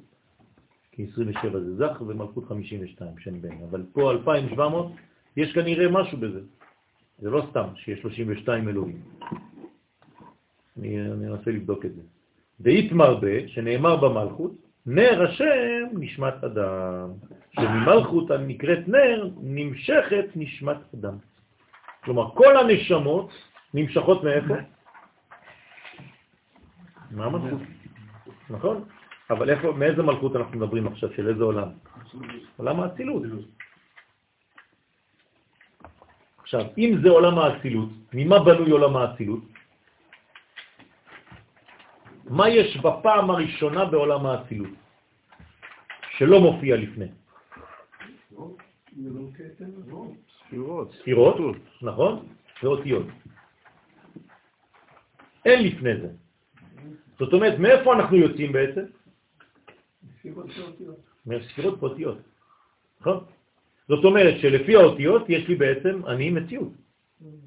לכן כשמרימים ספר תורה, אני מסתכל על מי? על אבא שלי, על אמא שלי. מי זה לצורך העניין? האותיות. אז אני מסתכל בעצם למי שנותן לי חיים בפנים, גם אם יש לי אבא ואמא. אבל פה זה אבא ואמא פנימיים יותר, אז זה אותיות. עכשיו קוראים לי יואל, אז אני הולך להסתכל על היוד. כלומר, שורש נשמתי, קיבלתי את הכוחות שלי מהאות יוד. עכשיו תשימו לב, כשאני לומד תורה, ויש הרבה יהודים כשאני לומד, כמעט בכל מילה יש יוד, מה אני מקבל? ההערה של היוד. יפה. כלומר, מה אני עושה? אני מחיה את עצמי עוד יותר. אז העסק בתורה הוא מפגיש אותי כל הזמן עם השורשים הפנימיים של הנשמה שלי. אתה מזרים לעצמך. נכון. מה? צדיק עם אין הרבה? יש. לא צריך הרבה, צריך 36. בכל העולם. בסדר? זה חשוב. חוץ מזה שצדיק זה שילוב. אז יש לך י'. למה 36 יהיה לא 72? 36 אמרנו בארץ ישראל ו-36. אחרי ההתפלגות. לא נכון. מן נכון, נכון, נכון. מה אתה אומר, הם חזרו או לא? אמרנו שחזרו. וזה שם אחד. אה? זה שיש עדיין יהודים בחו"ל, מראה שהם עדיין שם. אז לא, דווקא הרב יואל יגיד שהם צריכים להיות כזה שהם כבר סגרנו את זה בשיעור הקודם, שהם חזרו, והיהודים בחוץ לארץ הם בהפקר. זה נאמר בשיעור הקודם פה. כן. כן. מורי ורבי, מורי ורבי, התלמיד של רבי יוסף חי הכהן, רבי דוד חי הכהן, הנזיר, כן, הנזיר, מקובל אלוהי, כן, הוא אומר שהיום אין יותר השגחה אמיתית על יהודים בחוץ לארץ. כך הוא אומר. מה כן? מרחוק, כאילו מסתכל על ארץ ישראל ורואה קצת שיש פה מישהו. רק כדי להמחיש את זה. מה זה אומר? שאומר שבעצם הם נמצאים בסכנה גדולה. בסדר? ושצריך ממש להחיש את העניין הזה, שעל זה צריך לתת את הדעת. כן, עבדכם הנאמן אה, נכנס לעמותה אה, שאני לא יודע איך נכנסתי לשם בכלל. כאילו, שלח לי קורות חיים, שלח לי זה, שלח לי זה, שלח לי זה, שלח לי זה. נשאבת. בסוף אה, שלחו לי מכתב תחתון, כן, תפסו אותי שם, עם הרב אה, שרקי, עם הרב צוקרמן, עם הרב, אה, לא יודע מה, שלושה זה, ונעשיתי כאילו אחראי על הכסף של העולים לפי צרפת. לא הבנתי איך אני עושה את זה, אמרתי לה, אבל אין לי זמן. תדאג, רק פעם בשנה תבוא, תעשה חתימות איתנו, אנחנו זה עמותה, וזה וזה וזה. רק להעלות את היהודים מכל העולם, כן? לא רק מצרפת, לארץ ישראל. אז בעזרת השם נעשה ונצליח. אמן. ממש להחיש את העניין הזה. טוב, אז אה, אתם רואים איך, איך כל הדבר הזה בעצם מתרקם לאט לאט, נרקם ככה. אז הקדוש ברוך הוא, זה, זה הבניין שלו. אז הבת מילה בת, וכלולה מעשר ספירות, וכל הבניין הזה זה אימא. לכן, הספירות של אבא ממתיקות את למד בית אלוהים של אימא. אבא צריך למתק את אימא, כל הזמן, כל הזמן זה העבודה שלו, מקצוע. מה אתה עושה בחיים? ממתק. בסדר? או הפוך. או הפוך? מה זה הפוך? לא, זה, אסור. זה הפונקציה שלו האמיתית זה למתק. בסדר, אבל זה, העבודה שלו, זה למתק, מה לעשות? כן, לא עבר. אתה חייב למתק, כי אתה צריך להשפיע חסדים. זה מה שצריך לעשות הזכר בעולם הזה. להשפיע חסדים. אני לא מדבר רק על האישה, כן? אני מדבר בחיים, במקום. כל מקום, המלח והסוכר דומים. נכון? אתה רוצה למתק עגבניה זה מלח. נכון, זה כבר הוא קולינרי. היה קוליבלי, עכשיו הוא קולינרי.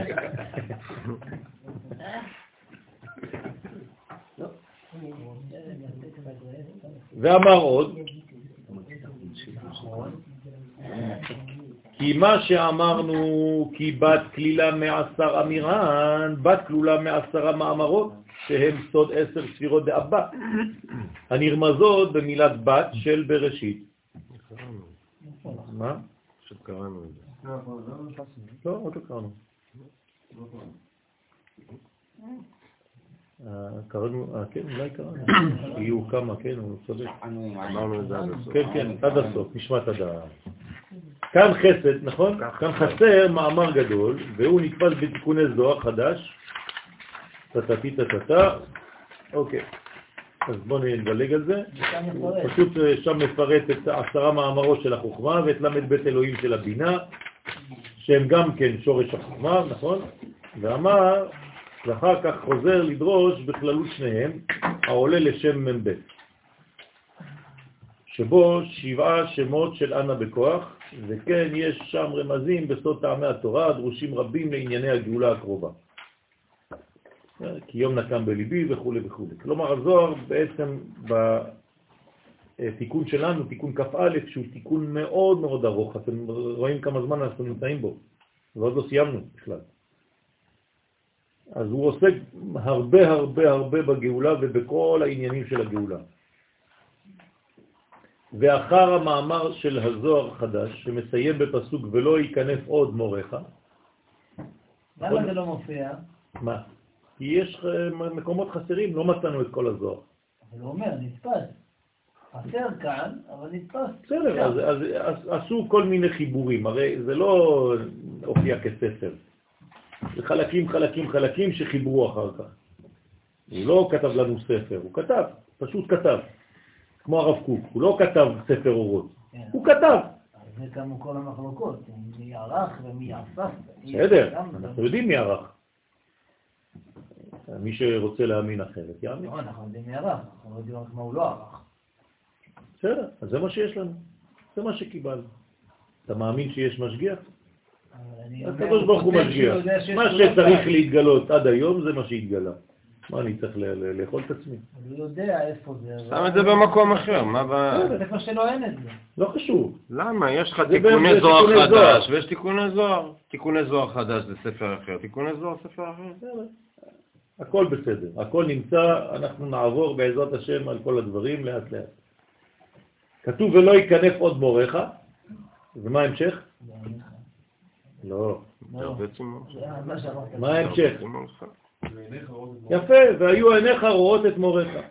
זה ההמשך של הפסוק. ולא ייכנף עוד מורך. מה זה ולא ייכנף עוד מורך? מי יכול להסביר לי את זה בעברית? שהמורה לא יהיה מכוסה. יפה. שהמורה כבר לא יהיה מכוסה, כלומר, מה הוא יעשה? יגלה.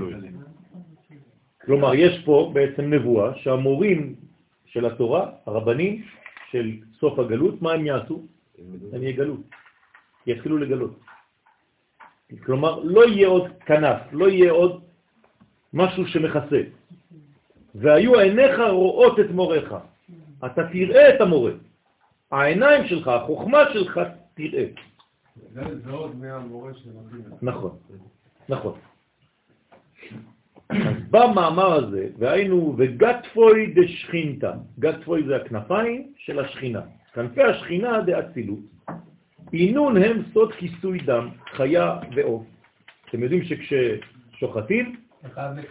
חייבים מצווה לחסות את הדם. יש אפילו ברכה על כיסוי הדם. רוצה לומר, הן מכסות על הנפשות הנקראות חיה ועוף. אמרנו שיש כמה מיני נשמות בעולם הזה, כל אחד הוא מקומה אחרת. אתם זוכרים את השיעור של רבי חיים ויטל בספר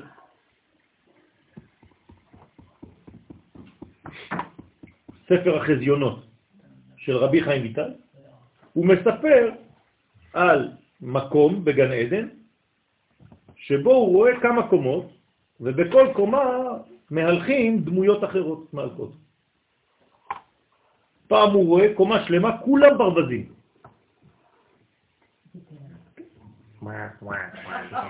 ככה- הוא מדבר, ככה הוא מדבר. אחרי זה הוא רואה איזה מין קומה עם חור, והוא עולה בסולם, רואה שם דמויות אחרות, חיות אחרות, אבזים. אחרי זה הוא עולה, עולה, עולה, עולה, עד שהוא מגיע לבני אדם. אז הוא מסביר שם שיש בעצם קומות, קומות, קומות בגן עדן, ומי שלמד רק משנה בעולם, אז הוא כמו אבז. ורק מי שלמד תורת הסוד הוא כמו בן אדם שם. ככה הוא אומר. בלי נדר, פעם אני אביא לכם את זה, זה נקרא ספר החזיונות. זה לא סתם חלומות, הוא מסביר לנו שזה ככה עובד. בסדר? אז זה נקרא חיה ועוף. כלומר, יש כל מיני מדרגות בדמויות נש... נשמתיות, שהן בסוד דם, כמו שכתוב, כי הדם הוא הנפש. ואלו הנפשות הן מעולם היצירה, תשמים לב? זה נשמות שבאות מעולם היצירה, מבחינת מלאך מתת, שהם הנפשות הנקראות חיה ועוד. ויש שם אחיזה לקליפות. למה? כי בעולם היצירה זה חציו טוב, חציו רע. אז יש אחיזה לקליפות לאותן נפשות, לאותן נשמות. במילים אחרות, אם מישהו נמצא מאותה נפש והוא נמצא בעולם הזה, כל הזמן יש לו נטיות ליפול. כל הזמן הוא בתוך אה, זה, מנסים לתפוס אותו קליפות, והוא רד והוא בורח, כל החיים שלו זה ככה. בסוד עץ הדת, טוב ורע. לכן כנפי השכינה מכסות עליהם להגן עליהם מן הקליפות. אז מה עושה שם השכינה? מעולם האצילות, מעולם הבריאה, היא מורידה את הכנפיים ומכסה עליהם בעולם היצירה, כדי שלא יהיה יותר מדי אחיזה לחיצונים עליהם. ומכסה עליי וברחימו, שהשכינה מכסה עליהם בכוח אלו הצדיקים שמקיימים את המצוות באהבה. עכשיו, איך הוא עושה את זה, הקדוש ברוך הוא? הוא משתמש, מי זה הכנפיים האלה? צדיקים בעולם הזה, שכל הזמן הם מלמדים תורה ומקיימים מצוות, אבל איך הם עושים את זה? באהבה. נכון. זאת אומרת, מה, מה קורה פה? בעצם מי זה הכנפיים האלה? זה אותם הצדיקים, המקיימים את המצוות באהבה. בסדר? לכן... כוח לידע הצדיקים כן. שמקיימים את המצוות באהבה. נכון. המצוות עצמם הם אלה שמכסות, רק איזה מצוות שעשו אותם באהבה. לא, השכינה לא. מכסה עליהם. השכינה מכסה עליהם בכוח הצדיקים שמקיימים, שמורידים את המצוות. ה- בסדר, אבל זה הם. אבל מה זה הכנפיים? זה המצוות. זה השכינה. לא, אם הצדיק לא עושה את המצווה, לא, זה לא המצוות, וזה לא הצדיק. השכינה. השכינה? שמופיע בעולם הזה דרך זה שהמצוות נעשות באהבה, על ידי הצדיק. אז זה מכלול כזה. וכד מכסה עליו, ברחימו דאהבה, וכשהשכינה מכסה עליהם באהבה, אז מי תופנה, לה שלטה עליהו. אז מי המבול, כן, תופנה זה המבול, הרומזים על הקליפות, אינם יכולים לשלוט עליהם. לגבי אהבה. רק באהבה. אהבה זה ערבות. זה הרבה דברים. כלומר, כל פעם שאתה עושה מצווה, אם אתה עושה אותה בגלל שאתה צריך לעשות, כי מה אני אעשה? התרגלתי ואני צריך. או שאתה שמח לעשות את זה בפנים. אתה עושה את זה מאהבה, בריבוי של אהבה, בריבוי של תשוקה. אתה כאילו, תדמיין, בוא נראה אם אתה עושה את אותה, כשאתה הולך לעשות משהו שאתה כן אוהב, לאכול, אתה עושה את זה באותה עוצמה. בוא נגיד ככה. מכוח החסדים שהיא ממשכת עליהם. הוא מפרש עוד מים רבים דמי תופנה, אז המים רבים של המבול, כן? שהם מים הזדונים, לא יוכלו לחסות, לכבות את האהבה בישראל באבוהון דבשמיא. כלומר, כל המים הרבים, מים רבים, אתם בשיר השירים, נכון? מים רבים, לא. כן? יוכלו לכבות את האהבה, ונהרות לא ישטפוה. כלומר, שום מים זדונים, שום מים עקורים, שום מים של הקליפות לא יוכלו לכבות את האהבה של ישראל ביחס לקדוש ברוך הוא, לאבא שבשמיים. כי כשעושים מצוות מאהבת השם, הם ממשיכים חסדים עליונים שלא יוכלו הקליפות לכבות את אהבתם לאביהם שבשמיים. כלומר, אם כבר עושים מצווה, תעשה אותה באהבה.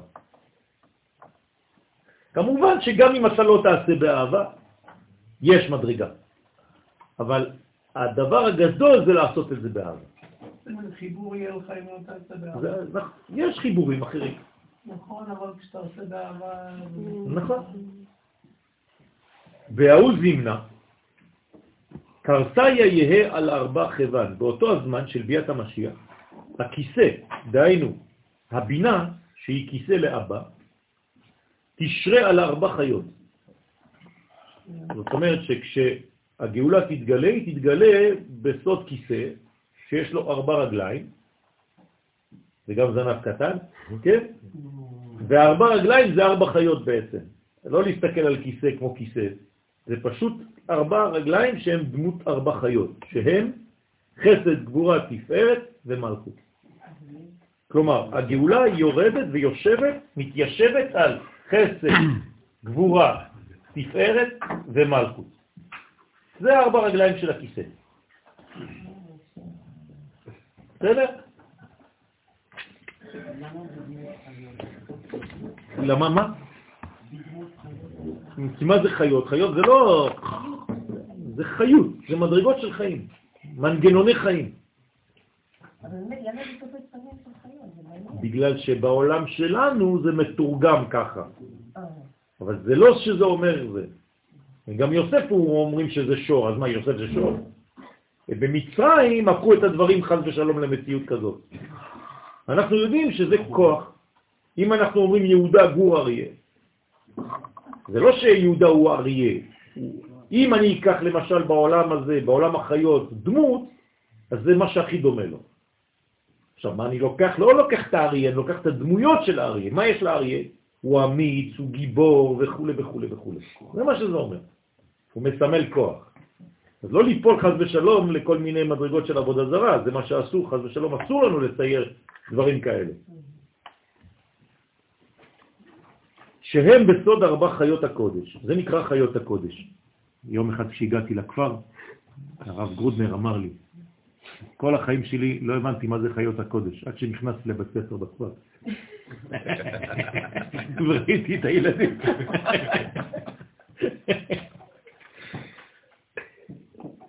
ודאי הוא, ועל זה רומז הטעם, שופר הולך, כן, שבינה הנקראת שופר, היא הולכת לשרות על זעיר אנפין. והטעם רביע רומז על מרובה, שהבינה רובצת על ארבע חיות, חסד, גבורה, תפארת, מלכות. כלומר, תמיד אנחנו חוזרים על, אתם רואים שיש ריבוע ועיגול. כן? נכון, אבל תמיד זה נמצא. למה אנשים נמשכים היום בהמונים, במיליונים לכדורגל? כי מנסים להכניס עיגול בתוך ריבוע. אני לא צוחק. זה בתורת הקבלה. רק שזה מופיע בכדורגל כאילו דבר חיצוני כזה. אבל יש משיכה למשהו. בסדר? לחבר עיגולים ויושר. מי שלא מתעד מקבל מלבן. והטעם, כן, דרגה, רומז בשיט דרגין שהבינה תשרה בשש מדרגות, דהיינו, בכל אבב קצוות איזה אנפין, פה 1, 2, 3, 4, 5, 6. כל זה זה בעצם כל העולם שלנו. המילה בראשית, זה המפתח של הכל. נכון, נכון. בעינון שכנגדם הם שש מעלות לכיסא, שהם ו' קצוות בבריאה. אז יש שש מעלות לכיסא. אבל הכיסא יש לו ארבע רגליים, שזה חסד גבורה, תפארת, נצח. סליחה, חסד גבורה, תפארת, מלכות. כלומר, זה אירנפין ומלכות, אפשר לומר. אברהם, יצחק, יעקב ורחל. ויש בעצם קומות בפנים. כמה קומות יש? שש מעלות לכיסא. במילים אחרות זה כיסא כזה, אם הייתי צריך לצייר אותו.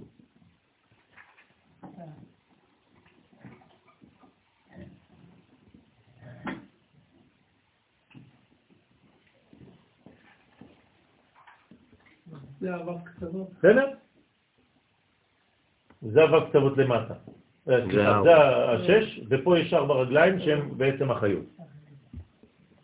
עכשיו, בשביל מה צריך כל זה? בכל קומה וקומה יש לך משהו. הרי מי יושב על, זה, על הכיסא הזה?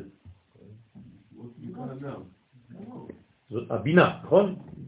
לא, הבינה זה הכיסא. הבינה זה הכיסא, החוכמה יושבת על יושבת זה, נכון? זה נקרא דמות אדם. על הכיסא. עכשיו, למה זה יושב על כיסא כזה, מרופד עם שש אה, שכבות? כן, זה בתוך, אני סתם ציירתי את זה ככה, זה כאילו להמחיש לכם. זה אומר שבעצם עצם הישיבה על הכיסא זה רצון להתגלות על כל המדרגות האלה, התחתונות, של העולם שלנו. זה נקרא לשבת. כשהקדוש ברוך הוא יושב זה גילוי שלו, זה ביטוי לגילוי. קום מכיסא דין ושב על כיסא רחמים, כלומר תתגלה. בהוא זימנה באותו הזמן של ביאת המשיח, יאמר הקדוש ברוך הוא לישראל, הוא יבקש מאיתנו, וזה עכשיו רבותיי, עשה לי מטעמים כאשר אהבתי. לך תעשה לי עכשיו, כל התוכניות בטלוויזיה, זה רק אוכל. כן? אז עכשיו, מה זה אומר? שאנחנו בחוץ, לא בטלוויזיה, בחוץ צריכים לעסוק בזה. זאת אומרת, יש משהו בעולם שקשור למאכלים עכשיו. למה? כי המאכל זה הדבר הכי פנימי שיכול להיות. זו המצווה הראשונה שאדם קיבל. לאכול. מכל עץ הגן אכול תאכל. ומה זה לאכול? זה להפנים רעיון. אינטגרי. זאת אומרת, אני לוקח רעיון ואני בולע אותו. לכן הכל נקרא אכילה, גם זיווג נקרא אכילה. ולכן העולם שלנו היום, הקדוש ברוך הוא מבקש מאיתנו עכשיו להכין לו אוכל טעים. אבל לא במטבח, אלא בסלט שלנו שאנחנו עושים במטבח התורני שלנו. תעשה לי מטעמים, תלמד בצורה שמה? שהקדוש ברוך הוא כאשר אהבתי. מה זה כאשר אהבתי? יפה, אבל מה זה אהבה? תורת חסד. לכן נאמר, ותורת חסד על לשונה. זאת אומרת, איזה תורה הקדוש ברוך הוא רוצה שנלמד לפני, באותו זמן של ביאת המשיח? תורת חסד. ומה זה תורת חסד? תורת הסוד. ככה אומרים לנו חכמים. בסדר? לכן כאשר אהבתי. הוא מפרש, אז כש... כש... מי, מבקש את זה? יצחק, נכון? מיעקב, או מיסר, נכון? הוא מבקש. מי שיביא לו את זה, הוא יקבל את הברכות. עכשיו, הזוהר מגלה לנו, אנחנו לומדים. ברוך השם. זה כאילו עכשיו, מי מגלה לנו את זה? רבקה. אתם מבינים? הזוהר הזה עכשיו זה רבקה. היא אומרת לי, עכשיו רבקה, לנו, שמעתי שהקדוש ברוך הוא מבקש מטעמים. לך מהר. הם לא יודעים את זה עכשיו עדיין. לך אתה, תתחפש, תעשה מה שאתה רוצה. לך תעשה לי, אני, אני אעשה לך. בוא נעשה משהו ביחד. כלומר, המלכות, רבקה, מבקשת מעם ישראל, עכשיו בוא נעשה איזה מין מטבח מולקולרי. כן? משהו מיוחד. יפה מאוד. כלומר, יש לנו בדיוק את מה שאנחנו צריכים ללמוד. מעניין. כלומר, אם אני הולך לראות מה הוא הכין לו, יפה. בדיוק מה הוא אוהב. אני איתו כל הזמן, אני יודע בדיוק מה הוא אוהב. אבל היא קלטה את זה כי היא בינה. מה זה אומר מבחינתי? שאם אני לומד מה יעקב הכין לאבא שלו, ביחד עם רבקה, או, זה המטעמים ששייכים לתורה שאני צריך ללמוד בדור הזה. פלא פלאות. רוצה לומר, על ידי קיום המצוות התבררו הניצוצים קדישים, זה נקרא הבירור. מה הוא עשה לו? מה עשיו הביא לו? ציד. איזה? גזל. כלב הוא הביא לו. כן, ככה כתוב. הוא הרג כלב, כמו התמונות של יימח שמם וזכרם, אתם רואים תולים כלבים ומרביצים להם באכזריות, אתם לא מבינים מה הולך ב- ב- בפייסבוק הזה, זה השם ירחם. אני לא יודע בכלל אם, אם מותר לי להיכנס לדברים האלה. כל כך אלימות וכל כך קלקול של, של, של זוועה אנושית. רוצה לומר, על ידי קיום המצוות יתבררו הניצוצים קדישים. ותתרבה הקדושה העליונה. אז אנחנו צריכים עכשיו להכין מאכלים חדשים. ולה מפיקודין דלה תעשה, ולא כעוברים, כן, על מצוות לא תעשה. דהו אקריב לממנה דעשיו, שאותו מקריב הממונה של עשיו, שהוא הסמך מם המביא לפני הקדוש ברוך הוא, שישראל עברו על מצוות לא תעשה. כלומר, מה הוא עושה? באותו זמן שעם ישראל יכין מאכלים לקדוש ברוך הוא לפני הגאולה, מה יעשה עשיו? ילשין על עם ישראל ויגיד שאנחנו עושים רק שטויות ועבירות. כמו היום. מה עושים האומות? רק מדברות עלינו רע. הנה. כלומר, ההצבעות נגד עם ישראל זה כאילו הם הולכים להגיד למי? לקדוש ברוך הוא, תראה מה שעם ישראל לא עושה. ואנחנו מתפללים למינים ולמלשינים, אל תהי תקווה. ולמה הם עושים את זה? לקטרגע בהון לישראל. הם רוצים לקטרג את עם ישראל כי הם מרגישים בתת מודע שהגיע זמן הגאולה השלמה. ולכן עם ישראל היום עושה מאכלים טובים. לא להתבלבל רבותיי, אל תיפלו למלכודת הזאת. כי הרבה הרבה הרבה מעם ישראל נופלים למלכודת והולכים כאילו זה נכון. שוברים שתיקה וכל מיני שטויות. אסור ליפול למלכודת הזאת. תאמינו שאנחנו בצדקת הדרך, אנחנו משתדלים הרבה. גם האנשים שהם לא במרכאות שומרי תורה ומצוות, משתדלים, כי הם אוהבים את עם ישראל. הוא מוציא את המצוות מהלב. נכון. נכון? אז צריך להיזהר לא לקטרג על עם ישראל בדור הזה. השבוע הלכתי לראות את, את, את התלמיד שלי היקר, שהבן שלו מסכן, קטעו לו את הרגל בגלל הפיגוע, כן? תלמיד ממכון מאיר. הוא אומר לי, אתה לא מבין, יש לי רק משפט אחד שחוזר לי כל הזמן בראש, שלמדתי איתך, הוא אומר לי, במכון. אז אמרתי לו, איזה משפט? הוא אומר לי, והמשכילים יזהירו כזור הרקיע ומצדיקי הרבים ככוכבים. מי שמרבה להצדיק את עם ישראל, כך הוא אומר לי. ילד שהבן שלו יש לו חצי רגל. הוא אומר לי, אני רק מצדיק את עם ישראל. אני עוד יותר באמונה, עוד יותר באהבת השם, עוד יותר בכוח. פשוט צדיקים, אתה, אי אפשר להבין את זה. אז היו עיתונאים, אז הוא אומר לי, מה אני אגיד לעיתונאים? אמרתי לו, תגיד להם רק דבר אחד. אנחנו פה אוהבים את עם ישראל, אנחנו באחדות אחת אוהבים את העם שלנו, גם מי שלא דומה לי.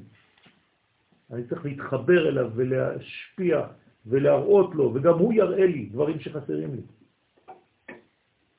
אז הוא אומר לי, זה מה שאני הולך לעשות, ובאמת כל העיתונאים ככה הוא מדבר איתם. אז מה עושים האומות בינתיים? לקטרק חז ושלום בשבילם על ישראל ולעורר עליהם דינים. זה מה שהם עושים. כל ההצבעות, כל מה שאתם רואים, כל החרמות וכו'. ליעקב. אבל על זה לא מדברים בתקשורת, אבל על החתונה לא מפסיקים לדבר אה, בתקשורת. זה בטח, כי זה המתנחלים, זה משהו אחר. בתוך כל זה יש, האמת שיש אה, דברים לומר, אבל לא צריך להגזים. זה לא נקי, נקי, נקי. זה לא כי האנשים האלה, אין להם שום דבר, הם לא מאמינים בכלום. כן, ואני מכיר, אני יודע גם מי זה הרב שלהם. כמה מ- מ- מרבותיהם, שפשוט מפקירים אותם ולא נותנים להם שום יחס לכלום, אין להם יחס לכלום, לא למדינה, לא מקבלים מאף אחד. אם לא יבוא הקדוש ברוך הוא בעצמו לעולם הזה, אני מאף אחד לא מקבל. ואתה לא יכול לחיות בצורה כזאת, כי אין דבר כזה, המלך המשיח הוא יהיה בן אדם. גם אם זה גילוי של הקדוש ברוך הוא. ולכן, חד ושלום, אתה גדל בפראיות כזאת, שאתה אין לך לא דין ולא דיין. נכון, נכון, נכון, יש הרבה אנשים שהתאכזבו מכל מיני דברים, אני מבין, אני יודע, אני מכיר אותם. זה לא שאני שונא אותם, להפך, באיזה אחד אתה לוקח אותם? מלאך אחד אחד. אני יודע, אבל צריך לדעת איך הבעיה זה שהם היום מחוברים למדרגות לא נכונות של לימוד. טוב, בעזרת השם הקדוש ברוך הוא יעזור לכולנו לעשות תשובה שלמה. ובגיני הוא איתמר, בשבילם נאמר ואת עשיו שנאתי. כלומר, הקדוש ברוך הוא מרגיע אותנו, אל תדאגו, הם יכולים לבוא ולקטרג כמה שהם ירצו. אני שונא את עשיו. לפי שהקדוש ברוך הוא שונא את מי שמקטרג על הבנים שלו. זה העניין ואת עשיו שנאתי. זה לא סתם אני שונא את עשיו. אני שונא את מי שמקטרג, והוא ראש המקטרגים. כמובן שאסור לנו לפתח בתוכנו בחינות עשביות כאלה ולהיות מצדיקי עם ישראל תמיד. נעבור לאותיות. על כל פנים.